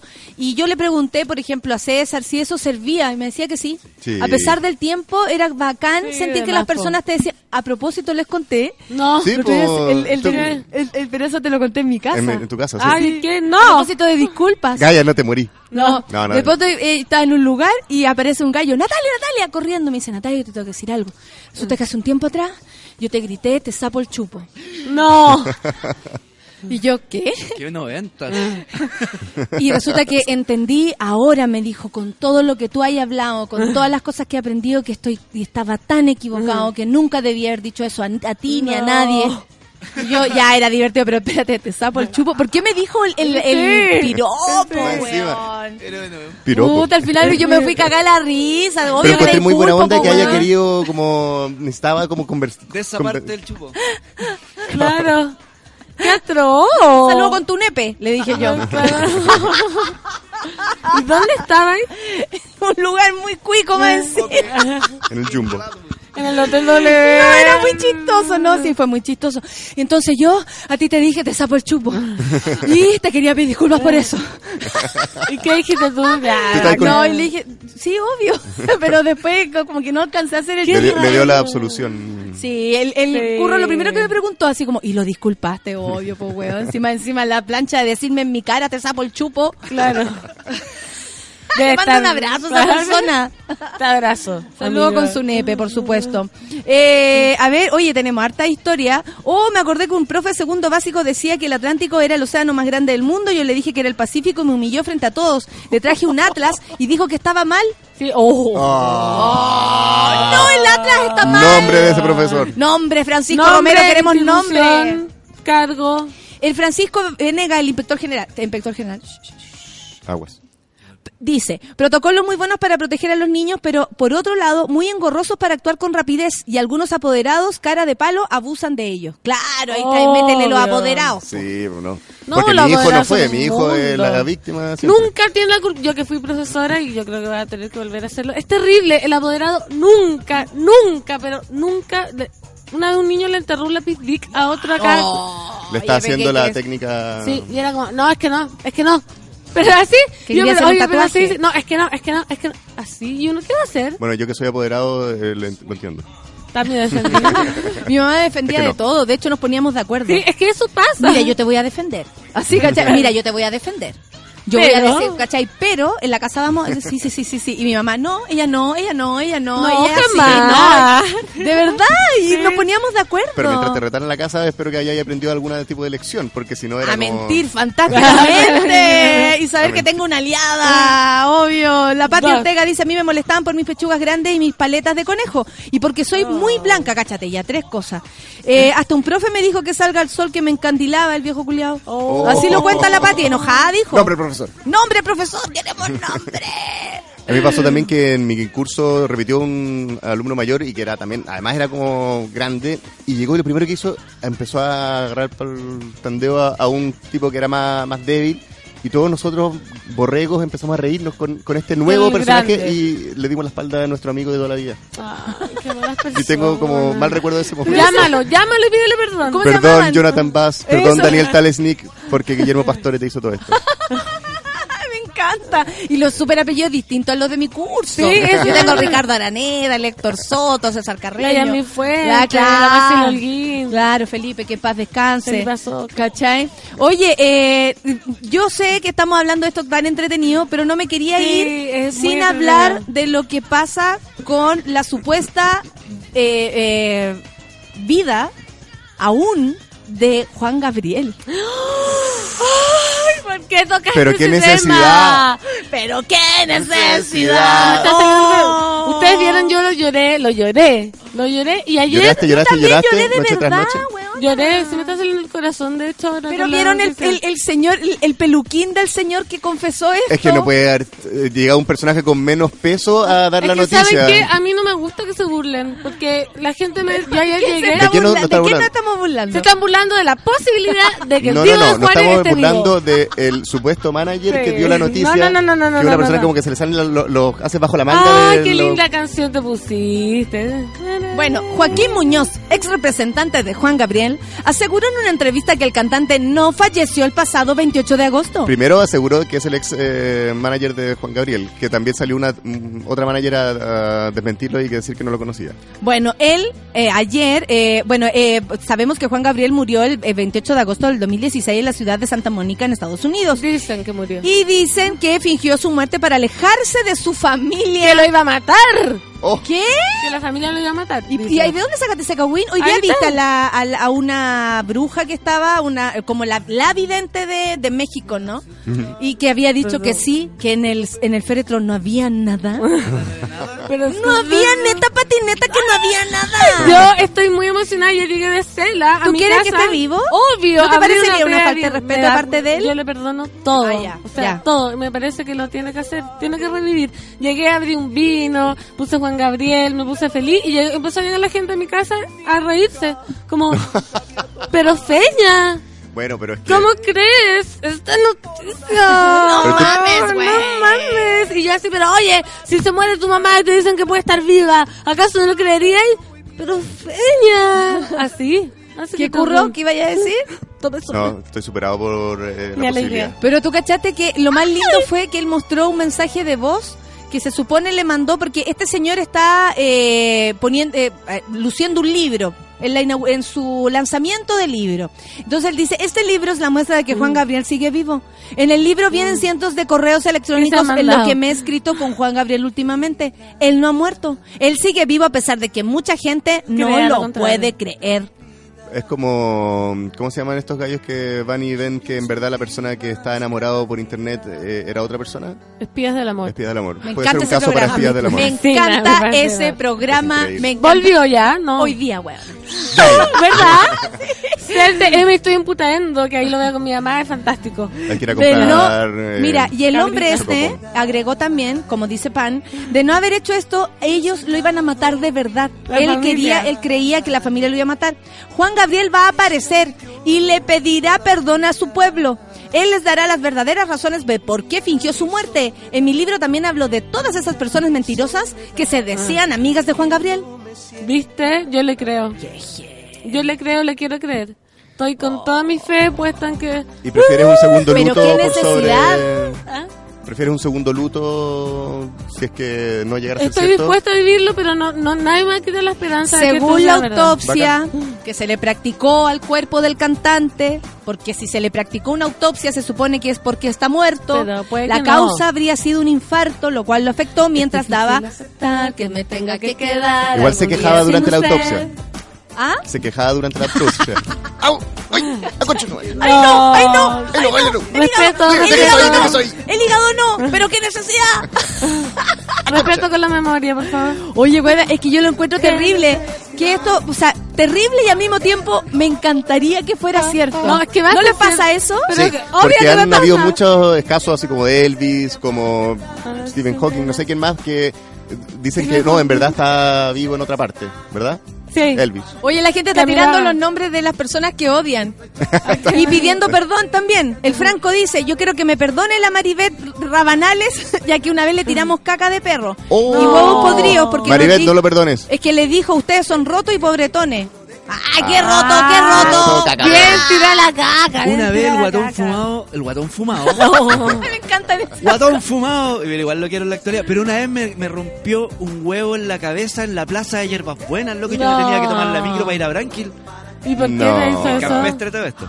sí. Sí, porque esa, esa micro pasaba tres veces al día.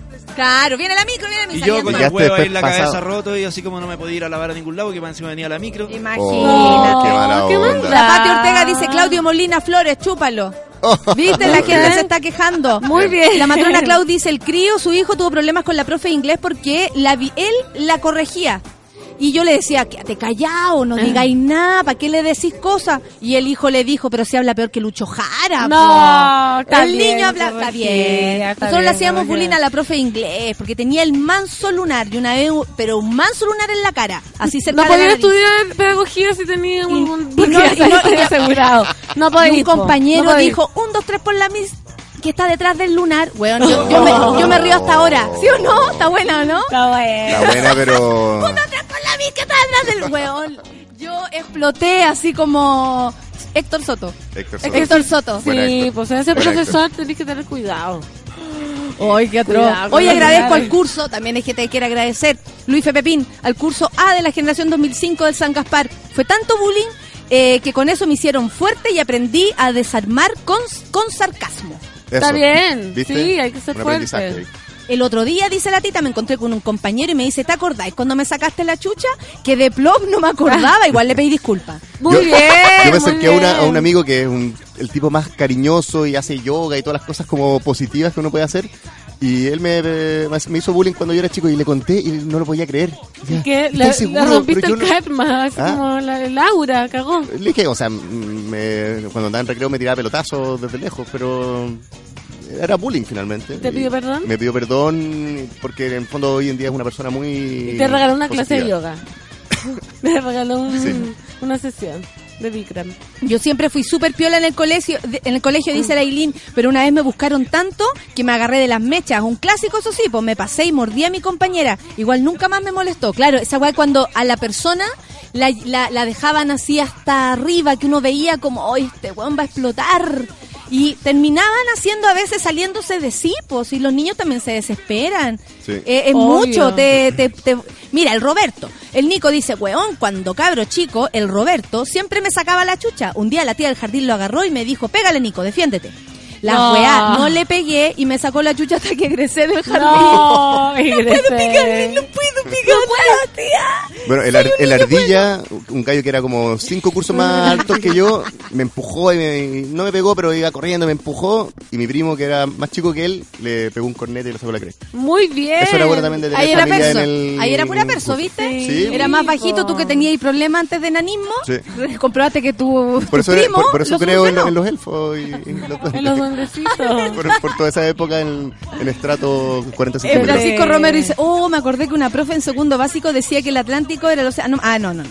Ah, le traje un Atlas, esa era la historia del Atlas, la profe porfía. Qué, qué No, mala onda, sí. esa weá es ser mala onda. ¿Cómo Sí. no aceptáis que otro sabe más que tú? Fin. O que te equivocaste por último, que eres un ser humano. Es Hay verdad. que te dice que cómo se acuerda la gente con nombre de las personas. Yo me acuerdo Obvio. de la lista completa.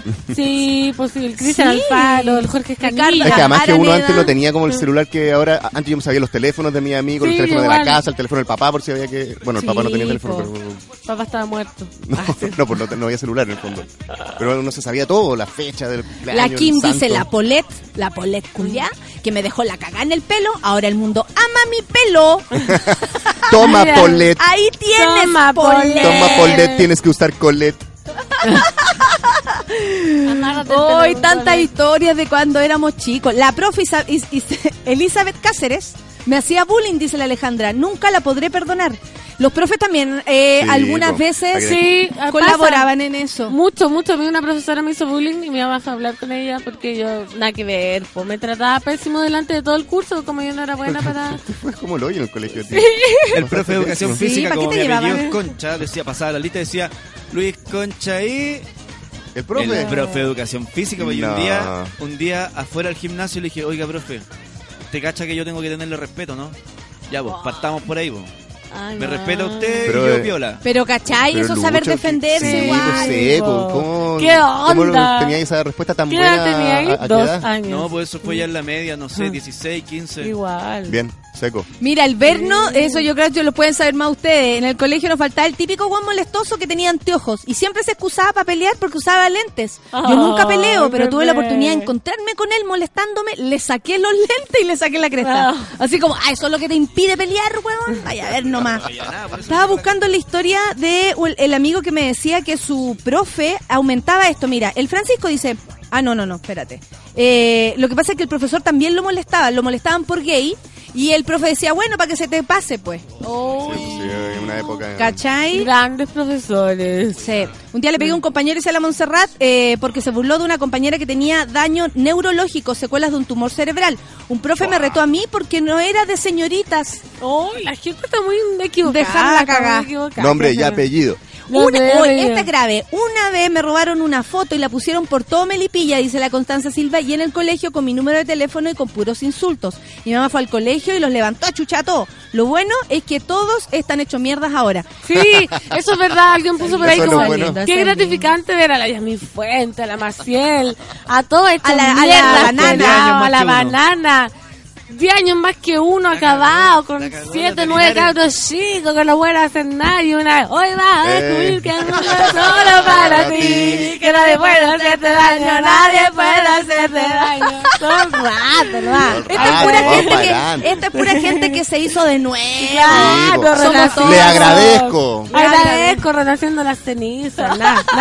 Oye, gracias amigo, gracias Pancito. Gracias ¿Usted sigue con su María Delicia? Sí, llegan los quesos por fin, para que vaya Lucianito. Eh, perfecto. Y Curro, este fin de semana, ¿dónde te vamos a ver? El domingo vamos a estar tocando en Kitsapalooza con las alucinantes aventuras del barco volador. Vayan a verlo, es a las 2 de la tarde. Chan.